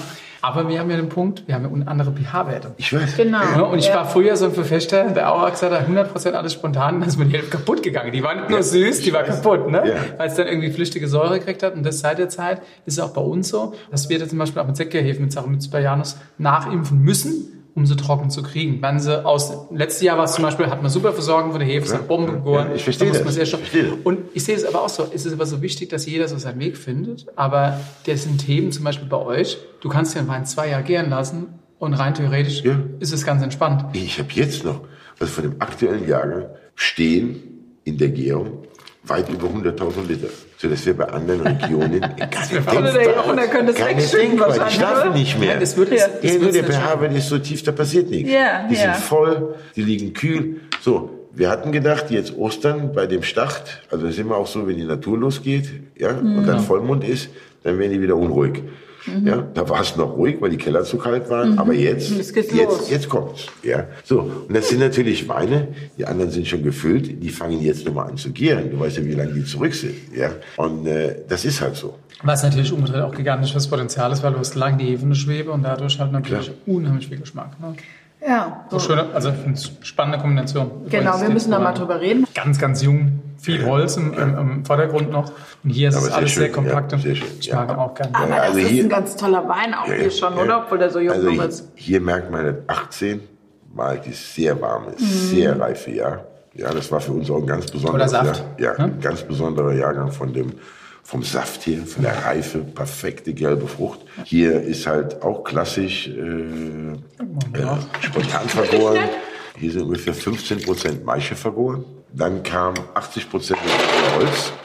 Ja, neue Das hat er komplett geschluckt, ne? ja, ja, ja. 80 Prozent Erstbelegung, aber auch alles absolut High-Class-Fässer. Das sind Grand Cru-Fässer aus Burgund. Was hast du genommen? Mercury. Ja, Mercury. Ich habe nur nur mit Mercury. Mercury. Ja. Markus, sag doch mal was zu dem Einzigacker hier, den wir hier drin ja, also finde ich auch jetzt, besonders weil der noch so jung ist, absolut strahlend, glockenklar. Finde ich auch. Und äh, jetzt in der Jugend auch noch ein bisschen von dem Holz, das geht ja weg. Das Holz ja. ist voll, ja. Aber witzig die Parallelen, ne? Ja, es gibt eine Parallele, ja, ja, auf Nee, jeden Fall. Auch diese Cremigkeit drin. ja, toll. Also dafür, dass er so jung ist noch, finde ich, dass es sehr viel Schmelz schon zeigt. Das ist, da merkt man, es ist hochwertiges Traubengut, das hier. Ja, es ist auch da bei uns ist ja so, dass du halt viel, auch gerade bei dem Burgunder, auch echt gucken musst über die Laubbandgestaltung, dass du die Trauben beschattest, dass du halt die, die Weißburgunder gerade kühl reifen lässt, ne? Weil dann hast du ansonsten schon Jahre, 20 war jetzt nicht so kühl, hast es opulent, es ist breit. Ich, Man versucht ja immer auch irgendwie die Frische zu halten, deswegen nehmen wir halt eher die Blätter aus der Mitte raus, lassen außen drüber, was viel, viel mehr Arbeit ist, aber zum Schluss halt natürlich genau, du kriegst genau das, was du haben willst. Wir haben zwei Laugsauger, die wir nicht benutzen, weil sie mir zu viel wegmachen. Exakt. Und wir holen auch von innen mit der Hand die Blätter raus. Das, genau wie du gesagt hast, dass die äußeren Blätter noch, noch da sind. Beschatten. Auch wegen der Frische. Aber mir geht's um die Phenolik in den Weinen. Wenn ich halt zu sehr entblätter, habe ich eine andere Beerentemperatur auf der Traube und die Phenolik wird anders und die Weine Die Weine werden härter. ja, Ja? und die Weine bekommen für mich früher einen Alterston, sage ich jetzt mal. Ah, das ist nicht die schön. Früher, die Weine entwickeln sich schneller, wie wir es gewohnt sind. Mhm. Und das ist auch der Unterschied zwischen einer Einzelfallanlage. Ja, okay. in der Einzelfallanlage steht der Rebstock halt im Berg. Und äh, wir haben nur die Haupttriebe. Wir binden ja die Herzbindung. Mhm. Wir haben die Haupttriebe, fünf, sechs Stück, die hochgebunden werden. Und normal rechnet man ja immer, wie viel Blätter, ja, also Traubeblatt, Traubeblatt, in der Regel zwei, eventuell mal Ihr drei. je es so aus, ihr macht das nicht nach Bauchgefühl, ihr macht so... ja, nee. Und je mehr Blätter so ein Trieb hat, deswegen haben wir ja Drahtanlagen mit hohen Laubwänden. Ja, ich habe mich eben erschrocken, wie ich hier durchgefahren bin. ich sage jetzt mal erschrocken, wie hoch die Weinberge sind. Deswegen bist ne? du. Ich wollte gerade sagen, also Ja. Nee, nee, aber wie Aber- hoch die Stämme sind. so. Wahrscheinlich bist du deswegen so lange hierher gefahren, weil Ja, ich du noch die ganzen Weinberge. Ja, nicht ja, aber ja, das ist, ja. natürlich, das ist natürlich immer, wo du guckst. Ne? Ja, ja, aber wie hoch sind die? Meter? Meter zehn? Stammhöhe? Wenn du die Anlagen siehst, die bequem zu bewirtschaften sind. Ja. So, da können die im Stehen da stehen. Ich habe einen Steilhang und habe die auf 50 runtergemacht. Oh. Dann haben wir 2,20 Meter Laubwand. Aber euch ist ganz gut, weil es ist ja so steil, da kannst du von weiter unten, ohne dich zu bücken, quasi immer richtig, den oberen. Stock. Es gibt ja mittlerweile bei uns viele Betriebe, die die Laubwand verkürzen, weil Ja, sie sagen, sie wollen, ähm, ich sehe das ja auch als persönlicherweise als Fehler, meiner Meinung nach, weil ich glaube halt auch, ein Stock braucht Blätter. Und, und Ja, ein also- braucht genug Blätter. Also genug war es ja immer so. Letztendlich, die Blätter sind die Antennen für die Einlagerung äh, vom Zucker, sagen wir jetzt mal vereinfacht. Ja? Und je mehr Blätter ich habe, ja, wenn ich 10, 12 Blätter habe für die zwei Trauben unten, dann kriege ich mehr Reife da rein. Man sagt, ein optimales Blattfruchtfeld ist 7 zu 1. Aber Ja. es ist halt tendenziell, je mehr du hast, du hast natürlich auch eine höhere Zuckeranlage, muss man aussagen, fairerweise. Aber auf der anderen Seite, du lagerst auch generell mehr ein. Ja klar. Und jetzt ist es beim Einzelfall so, dass der halt anders wie eine Drahtanlage steht. Die Drahtanlage ist so, ich habe die Besonnung von hier und der, und der Einzelfall steht immer voll. Also Ja. einfach so. Ja, aber normal eine Drahtanlage ist immer früher reif wie ein Einzelfall. Ja, weil er mehr Blätter hat. Also Okay, von verstehe. der Zuckerreife her. Dabei Ja, dachte ich, dass Blätter eher verschatten und dadurch sozusagen es Ja, ja. später reif wird. ja. ja. Aus der jungen alle Blätter. Auch da Ja, ja. gibt's, ne? Okay, Ja, ja, junge das und ist alte Blätter. Boah, Leute, jetzt wird's echt Ja, ein bisschen und das ist die. Herausforderung heute, diese Kombination zu finden. Ja. Innen die Blätter raus, dass die Trauben Luft haben. Auch wenn man Rebschutz macht, auch biologisch, dass Mhm. wirklich auch das Mittel dahin kommt. Es gibt keine systemischen Mittel, ja, die in den Kreislauf der Pflanze gehen. Da Ja. muss sehr luftig, sehr viel Handarbeit gemacht werden. Mhm. Man kann auch mit der Maschine durchfahren, ist alles weg. Aber das ist auch nicht so gut, wenn man die Weine auf die Zukunft sieht. Und Okay. gerade so bei so eleganten Rebsorte wie Weißburgunder, ne? Ja. der ist ja deswegen auch, wenn du Grauburgunder hast, ist immer breitschulteriger, weil die Violettfärbung hat von den Beeren. Der reift schnell. Ein Weißburgunder reift so langsam. Wenn du das halt noch positiv unterstützt, hast du halt eine ganz, ganz lange Reife, viel mehr Tiefe, viel mehr Frucht, viel mehr Saft und Eleganz. Weißburgunder, Sehr gut. Hm, braucht halt noch ein bisschen, aber da kommt. Ist gut? Ja. Hast du gesagt, ist gut? Ja. Sehr ja. gut. Und? Und, der ist auch, wie, wie trocken ist der? Der ist richtig trocken? Ja. 0,5 Gramm. Dafür hat er halt sehr schönen Schmelz, jetzt schon. Ja. ist halt Kalk, ne? Ja, Das ist der ja, ja. Das sage ich Aber ja auch immer. deiner hat auch schön Schmelz. Ja. Das muss man auch sagen. aber der hat nicht 0,5 Gramm Zucker. Ja. Drei, vier, aber ja, der kann auch 6, 7 haben. Ja, Aber, aber- man aber schmeckt spannend. den Zucker nicht. ja nee. Das Man ja- schmeckt ihn nee. nicht und das ist halt das Geile. Das ist ja immer der Punkt. Ne? Ich bin auch genau bei Alkohol. Wenn man sagt, ach Gott, 13,5, 14 Volumen Alkohol oder 10, 11. Ja. Das ist ja auch so ein spannend. Guck, wenn du beim Markus jetzt die Weine guckst, hast du um 10, 11 Prozent Volumen den Alkohol gehabt. Wir haben irgendwie 12, 13, 14 Wir Volumen. hatten doch neulich was mit siebeneinhalb, oder? Was haben wir denn da aber gleich probiert? kriegen wir noch was wir noch mit siebeneinhalb. Zum Du darfst es nur, du darfst es nur nicht, du darfst es egal wie, nie, den mache ich hinterher, genau. Du darfst es nicht schmecken. Nee. Du darfst es nicht schmecken. Ja. Also wir sind ja ein absolut Ver Verfechter von leichtem Wein. Mhm. Ja? Und man muss ja mal ganz klar sagen, wenn man so arbeitet, wie wir arbeiten mit Spontanhefen, Mhm. also wenn bei mir zwölf draufsteht, spontan vergoren, wenn man das würde ausbauen, wie heute es viele machen, gekühlt mit industriellen Hefen, dann hat der locker 13 Alkohol. Und nach je nach Jahrgang kann er auch 13,5 haben. Das heißt, normal sagt man, aus äh, ein Öxle sind 2,4 Gramm Zucker, ja, und acht Öxle ergibt ein Volumen Alkohol, also muss ein Öxle ein Gramm Alkohol geben. Aber diese speziellen Hefen, wie sie programmiert sind halt, Zucker, Alkohol, die brauchen halt nicht 2,4 Gramm, um ein Gramm Alkohol zu binden. Die brauchen nur 2 Gramm oder 2,1 Gramm. Okay. So, und so kommt an der Endkette, weil sie sparen an Zucker. Raus. Und es gibt bei einer Spontangärung halt, wenn man so eine Formel sich aufschreibt von einer Gärung, ist eine ganze DIN A4-Seite voll. Da gibt's mir jetzt auch ein bisschen kompliziert, aber ja, aber ja. es gibt so viel Umwege, Ja. wo Zucker veratmet wird. Ja. Traubensäure und so weiter. Und das fließt in die Extrakte rein. Deswegen Mhm. Okay. Mhm. haben wir Komplexität, aber nicht so einen hohen Alkohol. Das ist ganz entscheidend, warum wir das auch tun. Ja, also mich habt ihr schon hier heute wieder, ne? Das geht Schön. einfach. Total viel. Spaß. Das Macht total- echt viel Wo ist Spaß. es genau hier? hier? Der weiß, wo ist Das genau? kommt aus dem Stein, aus dem Geiersberg. Also Kalksteinlagen, äh, relativ, aber halt unsere ältesten Weißburgunder Ich muss auch sagen, ich habe das ja versucht, eine 30 Jahre alte Weißburgunder Parzelle drunter zu beschneiden, es hat nicht funktioniert. nicht funktioniert. Das ist so speziell, dass das Ja, das ist eine Mischung aus drei Weinbergen und die kriegst du nicht verändert. Fertig, das ist so. Aber nochmal zu dem Thema. Wir Winzer, wir reden ja gerne immer über alte Rebstöcke. Ja, und je älter, desto besser.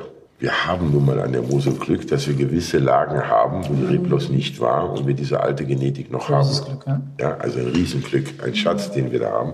Aber Das ist sozusagen wurzelecht noch Genau, bei das euch, ist noch ne? wie man sagt. Ja, ja, wir haben noch viele Jahre Wurzelecht gepflanzt. ja, ja verrückt. Aber bis man uns es verboten hat, Ja, gänzlich. Ja. Ach, euch haben sie es verboten? Obwohl da keine. Aber ich habe gedacht, es gibt noch Abschnitte, wo ihr das dürft.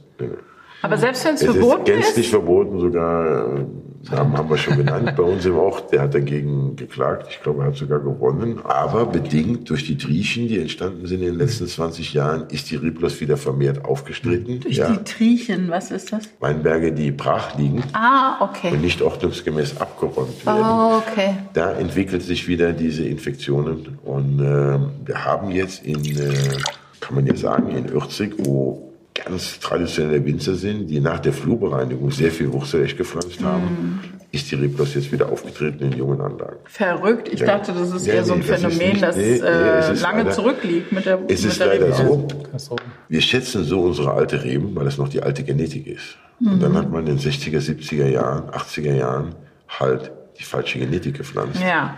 Es gab halt zu wenig, ne? Und dann ging es nur um Menge, Menge, Menge. Ja, gut, aber auch, ich sag mal, auch unsere Fachstellen haben die Reben nur gezüchtet auf Ertragssicherheit Ja. und Menge, weil die Fläche limitiert war. Genau. So, und ich nenne das nicht Trauben, ich nenne das Obst. Was die da an? Ja, nee, das ist Obst. Ja. So, wenn Sie halt eine Genetik pflanzen, die halt 15.000 Liter oder mehr bringen kann pro Hektar in einem guten Jahr. Wenn kannst du Traubensaft machen. Ja, wenn man die möchte regulieren auf Ja, fünf, ja. das geht gar nicht. Weil Ja. die hat so einen Druck, die Trauben platzen einem, bevor sie reif sind. Ja? So, Das schmeckte mir auch. Und guck mal, der hat gleich die ganze Flasche leer, bevor wir überhaupt das abkriegen. Wir müssen uns beeilen. Bestes Beispiel. Deswegen trinkst du das da. Super Wein. So, aber noch ein Satz dazu, dass wir das Ja, natürlich. bringen, weil ich bin ein Riesenverfechter dieser alten Reben. Aber es war halt eine ganz geraume Zeit so, wenn man halt die falsche Genetik gepflanzt hat, die zu wüchsig war, hat man gesagt, der Weinberg muss 20, 30 Jahre alt sein, bevor da mal Qualität wächst. Und ich bin durch die Weinberge und habe meinen Rebstöcken, die mir besonders gut geschmeckt haben, kleine Trauben, tolle Aromatik, locker Bier, den habe ich ein rotes Band angezogen. Ja, das habe ich ein paar Jahre gemacht.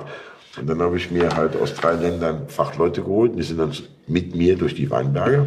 Immer so kurz vor der Reife, also kurz vor der Ernte. Und dann haben die mir von meinen, ich hatte über 1000 Rebstöcke gekennzeichnet, haben die mir 30 oder 35 Prozent eliminiert, die Bänder abgemacht, weil die gesagt haben, dieser Rebstock ist in den letzten 100 Jahren durch Mutationen so weit verändert, dass es nicht Sinn macht, den morgen wieder neu zu pflanzen. Und die anderen habe ich genommen, und das ist eine Selektion Massal Molitor.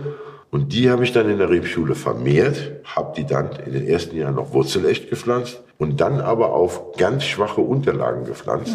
Ja. Das ist verkalt oder Schwache? Unterlagen, das müsst ihr nochmal erklären für die Hörer. So witzig. ja, also wenn wir heute eine, also eine wurzelechte Rebe ist, dass die Rebe aus einem Stück ist, europäisch, ein Stück. Ja.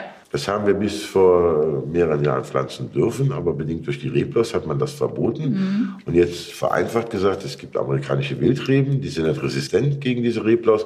Und da fropft man dann obendrauf den einheimischen Riesling und da wächst unter der Erde diese resistente Unterlage und oben hat man den heimischen Riesling. Okay. Nur von diesen Unterlagen gibt es 100 verschiedene. Für Also auch verschiedene welche, die, Böden. die ganz viel Austrieb Genau, haben. von und bis mit viel ja. Kraft, weniger Kraft für, Ja. für Kalk, für Schiefer, Ja. ja. für saure Böden. Schneller So. Und das haben wir nicht erfunden. Die Reben gab's, diese Unterlagen gab es schon vor 100 Jahren. Nur, weil immer alles auf Menge gedrillt wurde hier in Deutschland, haben wir die wieder ausgegraben. Und jetzt pflanzen wir eine ganz schwache Unterlage, pflanzen da unsere Genetik oben drauf und setzen die. Und normal sagt man, dass man nach drei Jahren wieder im Ertrag ist. Wir brauchen mit diesen schwachwüchsigen Unterlagen oft fünf Jahre. Wenn wir so zwei trockene Jahre haben, brauchen wir auch sechs Jahre. Also Bis wir das bedeutet, da kommt wenig. Da, wenig, da ja. wachsen, ja. wachsen wenig. Aber ja. jetzt kommt's, Ja. dass wir dann, wenn der Rebstock bis angewachsen ist und sich entwickelt hat, dann drückt die Laubwand einmal hoch. Ja, wir brauchen noch nicht mal mehr Laubschnitt zu machen. Okay. Ja? Das heißt, dieser Laubschnitt irgendwann, das ist Kosmetik, das da oben nicht so franselig aussieht. Oder du wickelst. Ja, oder wir wickeln auch. Es gibt hier Kollegen hier, die sind ja vielleicht, ihr seid nicht viel weiter wie wir dieses Jahr. Ja, ich hab, also auf jeden Fall, wo ich jetzt hier durchgefahren bin, die tun im Juni schon Gippeln oben. Also Dicke Trauben. oben, Rebschnitt. Wenn du oben abschneidest, geht halt die ganze Kraft eigentlich Na, in die Traube ja. und dann wird die so, boah, Ja, genau. ne? das Ja. wollt ihr gar nicht. Nein, War letztes ein kleines Jahr. Ja, ja. Und das ist auch ein Thema, der, wo wir der Klimawandel halt entgegenwirken. Wir kriegen immer noch pro Jahr die gleiche Niederschlagsmenge wie immer.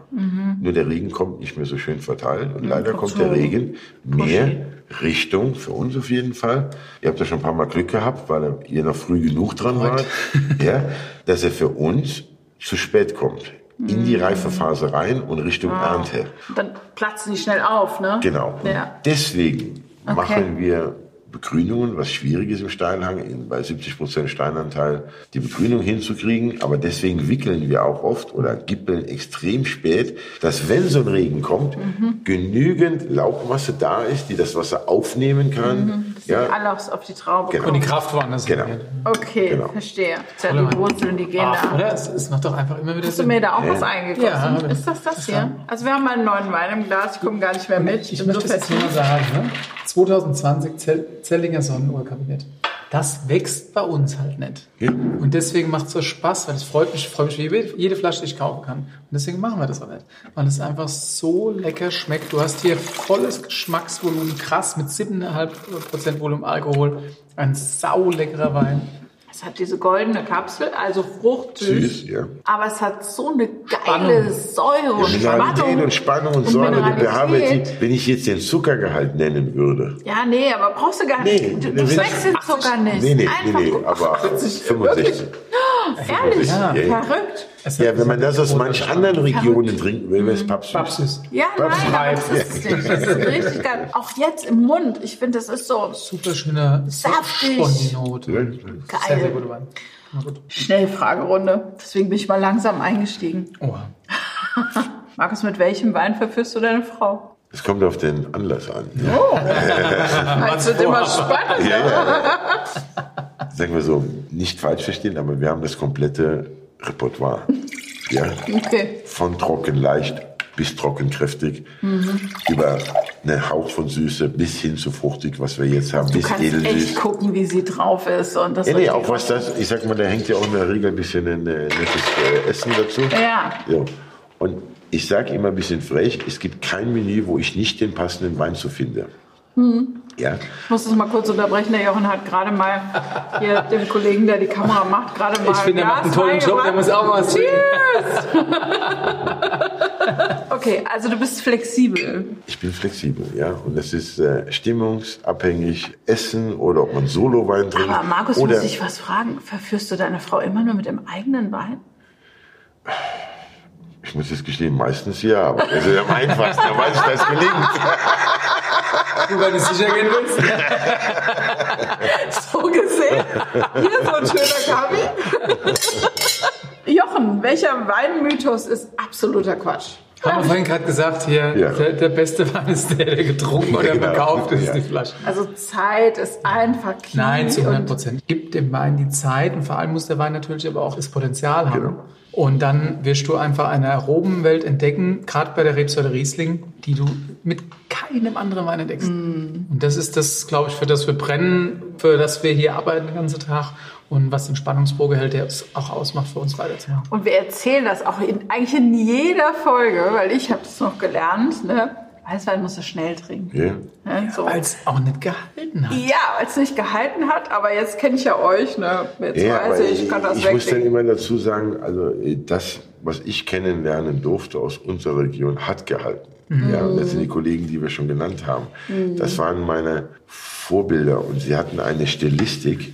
Und wenn da 50 Weine auf dem Tisch gestanden haben, blind, und da war JJ Brüm, da war Grünhaus drin, da waren diese Top-Kollegen von früher drin, die konnte man wiedererkennen. Ja. Das war unvorstellbar äh, für mich, das zu lernen, als junger Probierer, als junger Winzer, diese Stilistik, diese Handschrift zu haben. Ja, jeder ist anders, aber trotzdem individuell. Wir hatten jetzt hier schon einige Leute am Tisch sitzen, da hatten wir echt schon ein paar Charakterköpfe. Und Es ist so schön zu sehen, was du mittlerweile für Weine aus den verschiedenen Regionen in Deutschland kriegst, die alle Charakter haben und einen Ausdruck haben. Also dann machst du dir keine Gedanken um die Ja, ja. Zukunft. Ne? Das ist schon beeindruckend. Nein, das nein, ist schon das schön. ist, also was sich entwickelt hat, ist halt sensationell. Ja. So, nächste Frage. Markus, zwei Weingüter jetzt. Eine Fläche von 130 Hektar, ehrlich, in einem Gebiet, wo ihr so steil hoch und runter lauft. Wie entspannst du dich? Hast du mal frei? Fährst du mal in Urlaub? Ich muss sagen, dass ich 20 Jahre oder 25 Jahre nie in Urlaub gefahren bin, weil ich habe meine Arbeit als Urlaub empfunden. Ja. Aber seit äh, mehreren Jahren fahre ich Okay. mit der Familie in Urlaub. Ja. ja und äh, ich rühme mich auch nicht damit, aber mir persönlich hat nichts gefehlt. Das darf man nicht falsch verstehen, ja? Ja. Weil wenn man das lebt, was man tut, wir kommen viel rum in der Welt, geschäftlich, und wir kriegen keine Schläge, wenn wir irgendwo eine Präsentation machen. Das sind immer Leute, die auf Präsentationen kommen, auf Veranstaltungen, die sind gut gelaunt, das sind Weinleute, das ist immer eine angenehme Atmosphäre. Aber ich gebe zu, das habe ich falsch gemacht, das hat mit Urlaub nichts zu tun. Mit, aber seit wenigen Jahren, und ich habe jetzt nochmal einen kleinen Nachwuchs gekriegt äh, vor dreieinhalb Jahren, äh, fahren wir in Urlaub. Du hast eine richtige Patchwork-Familie, ne? Ja. Sieben Ja. Kinder. Wir haben sieben Kinder. Verrückt. Manche rechnen immer falsch, äh, weil wenn sie fragen, äh, haben sie Kinder? Dann sagt meine Frau, ja, fünf. Und sie? Drei. Acht. Nee, sieben. Ja, wie? ja, vorher war ich alleine, da war relativ still im äh, Klosterberg und jetzt ist richtig Action. Ja. Und das sind viele, die jetzt in der Pubertät oder schon bis, äh, der älteste ist 23. Das ist halt nicht so, dass sieben am Wochenende da sind, sondern kommen Freunde und Freundinnen. Ja, äh, dann guckst du andauernd, wer ist das denn da? Ja, und jede Woche gibt was Neues. Ja. Also schon Leben im Haus. Ja, super. Ja. Das ist doch sehr cool. Jochen, ich habe jetzt gerade ganz fresh auf Instagram gesehen, Caro Kauer in the house. Ihr habt einen Grauburgunder gemacht mit K. Warum macht 30 Jacke das? Warum machst du das? Die Julia, die bei uns das Thema Instagram macht, ist total ihre Welt, ne? wo ich manchmal sage, oh Mann, ich bin da gar nicht zu Hause und ich bin froh, dass sie das für uns macht und ein Schaufenster ist. Und einer derjenigen, der sie immer gefolgt ist, die Caro, die ist 31 mittlerweile, Vollblutunternehmerin, was ich immer im Geiste ganz toll finde, weil jemand so einfach Gas gibt und was macht. Julia war ein ganz großer Fan, hat gesagt, Jochen, ich würde gerne mit Caro irgendwas zusammen machen, beziehungsweise Caro hat geschrieben, hat gesagt, hier, ich mache ein Weinprojekt und wenn ich das mache, mache ich das mit euch, weil Julia vorher, gab es noch ein bisschen was, die mochte unseren Grauburgunder hin und her. Und dann haben wir das tatsächlich gemacht. Und ich finde es ja immer beeindruckend, was da funktioniert. Ne? Da wird halt ein ein Wein kreiert und es hat eine schöne Verpackung gekriegt und die Schlagkraft, die da hinten dran steckt. Da gibt so einen Lounge und da gibt es dann 2000 Kisten und dann macht es ein paar Minuten, das ist bam, weg. Das, können, das kennen wir gar nicht. Das ist irgendwie auch was ganz Neues. Und ich muss sagen, ich finde es immer spannend. Ich bin jemand, der ist neugierig, der guckt sich gerne das an. Deswegen war ich total offen dafür. Und habe gesagt, hopp, Julia, mach. Das war ein cooles Event. Ich habe auch die Caro kennengelernt, muss sagen, coole Person in Verbindung mit Paul auch, die mittlerweile auch ganz, ganz eng vernetzt sind. Und das ist alles neue Eindrücke für uns. Aber auch zum Beispiel Riesling, was ich mit Paul mache.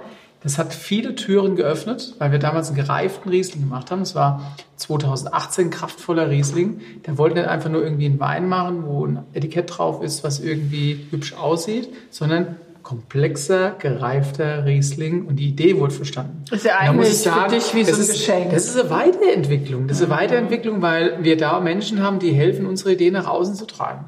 Und das ist schon cool. Ne? Und da muss ich sagen, da führst du auch Gespräche teilweise, die so tiefgreifend sind, das führst du ganz, ganz oft in deiner normalen Welt nicht. Und das bringt dich umgedreht bei deiner ganzen Sache, die du machst, weiter. Und deswegen bin ich sehr dankbar dafür. Ja. Wenn du Superkräfte haben könntest, welche wären das, Markus? Superkräfte. ja, du kannst alles haben hier. Ich mache so den Mantel auf und dann kommt es raus. 40-Stunden-Tag wahrscheinlich. bei dir. Dein erster, nee, ich, ich bin da bescheiden, aber man bräuchte nur das Wetter. Wenn ich das könnte bestimmen, dann äh, das Potenzial haben wir. Immer langweilig. Du möchtest Wettergott sein. Also das ist für mich mit die stressigste Phase, was dann im Herbst abgeht. Das ist, kann sich keiner vorstellen. Wir hatten letztes Jahr ein bisschen schwieriges Jahrgang vom Rebschutz her. Ja. Und dann gibt's Jahrgänge, wo man halt 20 Stunden Arbeit, aber es ist easy. Das würdest du dir mal so zehn Jahre hintereinander wünschen. Wir, stehen jeden Abend da Ja. und äh, beraten mit den Betriebsleitern, wo gehen wir morgen lesen. Ja. Ja? Wir ernten nicht irgendwie Trauben und gucken dann, was wir machen, sondern wir ernten ein gewisses Thema. Wir brauchen den trockenen Kabinett, wir brauchen die Spätlese, wir brauchen die Auslese. Da gibt's halt Jahre, die sind total entspannt. Ist egal, ob wir heute gehen oder in fünf Tagen. Ja, so Auch mal stabil. schön, ja. ist das. Das meine ich damit. Aber wenn dann anfängt, oh, übermorgen kommt Regen, wen retten wir jetzt? Ja, wen retten wir, So, ja. ja, und ich sag mal, aber zehn Stellen zu retten, aber du kannst nicht überall sein. Das ist halt, äh, Aber ich finde es übrigens ein ganz entscheidender Punkt, äh, der eigentlich für uns auch. Zum Schluss wird von uns immer erwartet, dass wir ein perfektes Produkt machen. Und es gibt immer bei uns ein perfektes Produkt und die Frage ist immer nur die Menge. Das kostet halt. Ja, du schmeißt halt das weg und das ist natürlich Genau. für uns ein Jammer, das tut uns weh, Mhm. wenn wir Sachen wegschmeißen. Auf der anderen Seite wissen wir auch, aber es ist elementar wichtig, dass du dann das kriegst, was du jeder von uns erwartet. Weil was Schlechtes für uns einfach Nee, nicht kannst erlauben. du nicht, ein ja. gutes Jahr ist nur ein bisschen mehr Menge von einem sehr, sehr guten Produkt. Und ein schlechtes Jahr ist eine kleine Menge. Sehr gut. Ne? Aber sehr gut. aber mit einem Riesenaufwand noch Mit einem, mehr. Und mit einem riesen und mit einem riesen Aufwand. Mehr Aufwand. Auf der anderen Seite wissen wir auch immer, auch wenn wir es nicht hören wollen, fühlen wir uns immer ganz gut, wenn wir wissen, dass wir aus einem sehr mäßigen Jahrgang auch großartige Qualität machen, weil wir uns, Entschuldigung, der Arsch aufreißen. Das ist wirklich so. Zu welcher Situation passt kein Wein, Jochen? Gibt's nicht. Ne? Kein Wein? Nein. Ja, wenn du mies drauf bist, passt du auch einen Wein. du auch was, klar. Brauchst auch einen Das Wein. so ein Gläschen Riesentee hier. Was sind die drei Sachen, ohne die ein Winzer nie sein kann, Markus? Ohne die er nie sein kann. Ja, nie. Das sind gemeine Fragen, ich weiß. Der Jochen musst du dir auch schon alle Muss beantworten. ich alles. Okay. Ja besser gehen wie mir. mir ist sehr wichtig halt die Familie, der Betrieb, der Bezug dazu. Ja. Ich muss nicht überall rum sein, aber dieser Bezug ist mir halt sehr wichtig, wenn ich jetzt. Das hat man auch gemerkt, auch an diesem Sonntag. Ne? Da waren dann Kunden im, im, in der Vinothek. Da ist ja die Vinothek, äh, ne, das so, und dann, dann noch bei den Kunden, dann noch mal zur Familie, dann noch mal im Keller, dann noch mal, da habe ich gedacht, wow, sitzt der Mann eigentlich mal? Also, Hut ab, Markus, super. Dein Top-Tipp gegen Kater? Konter trinken. Konter trinken. Genau, sehr gut. Nein, ich glaube, das Wasser-Wein-Verhältnis muss auch stimmen. Und ansonsten wirklich einfach weitermachen. Mit wem würdest du gern mal ein Glas Wein trinken, tot oder lebendig? Auch wenn es nicht falsch versteht, aber ich würde gerne nochmal mit meinem Vater, der leider verstorben ist, dass er das, was er mir immer gepredigt hat, und das, was heute Realität ist, dass er das nochmal erleben könnte und dass ich mit ihm ein Glas trinken könnte heute. In der Zeit, wo es vielleicht ein bisschen einfacher ging als wie vor 20 Jahren. Ja. Ja. Wäre bestimmt super stolz, Ja, ja. wenn er das sehen würde. Ha? Er hat mich halt sehr geprägt. Trinken wir auch mal auf dein Vater. Zum Wohl. Jochen, welche Weinkarte, welchen Sommelier dürfen Weinfans im Moment nicht verpassen, was gerade heißt? Hot Shit. Oh shit, also eine Karte gibt's für mich immer, die für mich immer wahnsinnig beeindruckend ist, weil es auch uns sehr prägt, aber weil es einfach auch perfekt ist, ist ähm, nach wie vor das Restaurant Timrau in Berlin. Ja, ich, absolut. das kann ich blind sagen. Nein, der, der Raphael Können wir mittlerweile. beide das jetzt hier mal laut verlautbaren, dass wir den Tim Braue gerne mal hier hätten? Das muss man sagen, da hat er keine Zeit. Ja. wir können ihn ja ein bisschen unter Druck Nein, aber äh, ich hatte gerade den Raphael, sein Sommelier, äh, Ja. bei uns auf der Prowein. Okay. Ein junger, brutal guter Typ. Ja. Tolle Nase, toller Geschmack, äh, gute Idee. Und ich glaube, ähm, du kriegst das, was du beim Tim gewohnt bist, weil der halt auch ein Weinfreak ist, hundertprozentig. Trink gerade ein bisschen weniger Weißwein. Äh, aber, aber egal, ein Weltklasse-Typ, Ja. krasser Geschmack. Genau beim Essen, der ist analytisch ohne Ende. Steht auf gereifte Rieslinge. Alles verstanden. Nein, ich glaube aber auch da, das ist eine Adresse, die man unbedingt erleben muss. Aber Gott sei Dank gibt es so viele mittlerweile. Gott sei Dank gibt es so viele, die die Idee verstehen. Ne? Und, äh, Aber jetzt gerade mal zu Tim. Raue. Das ist ja da auch so geil, dass der so kocht mit diesen scharfen Aromen, was da super gut zu euren Riesligen passt, ne? Oder? Du hast, du hast eine alte Aromenwelt, die wir ja auch aufmachen mit den Weinen. Das ist ja nicht Standard.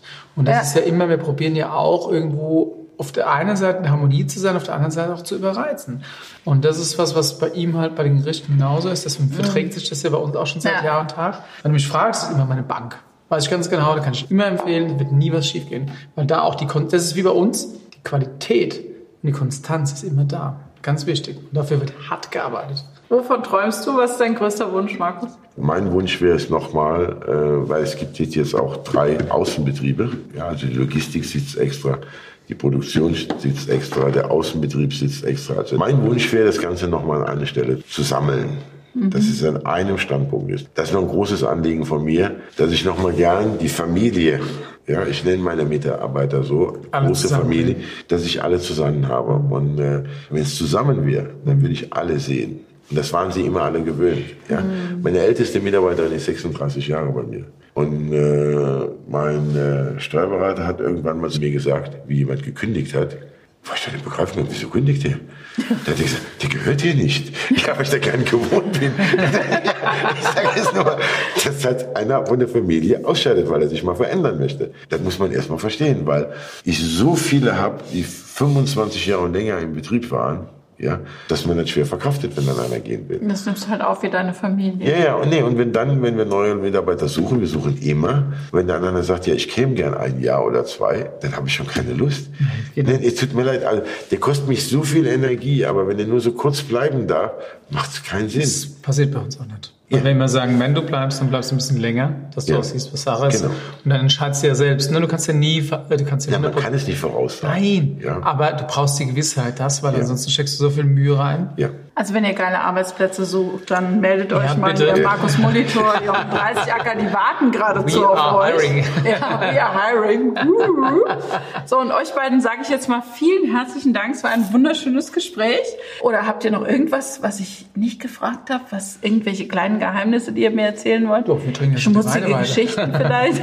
Das war spannend, es war schön. Es war schön. Markus, vielen Dank. Vielen Dank, dass ich hier Vielen Dank, Markus, dass du gekommen bist. Dankeschön, dass ich Danke auch dir, lieber Jochen, für deine Unterstützung. Wir sind fertig. Wir sind noch nicht fertig. Morgen Bis zum nächsten Mal. Chin, chin.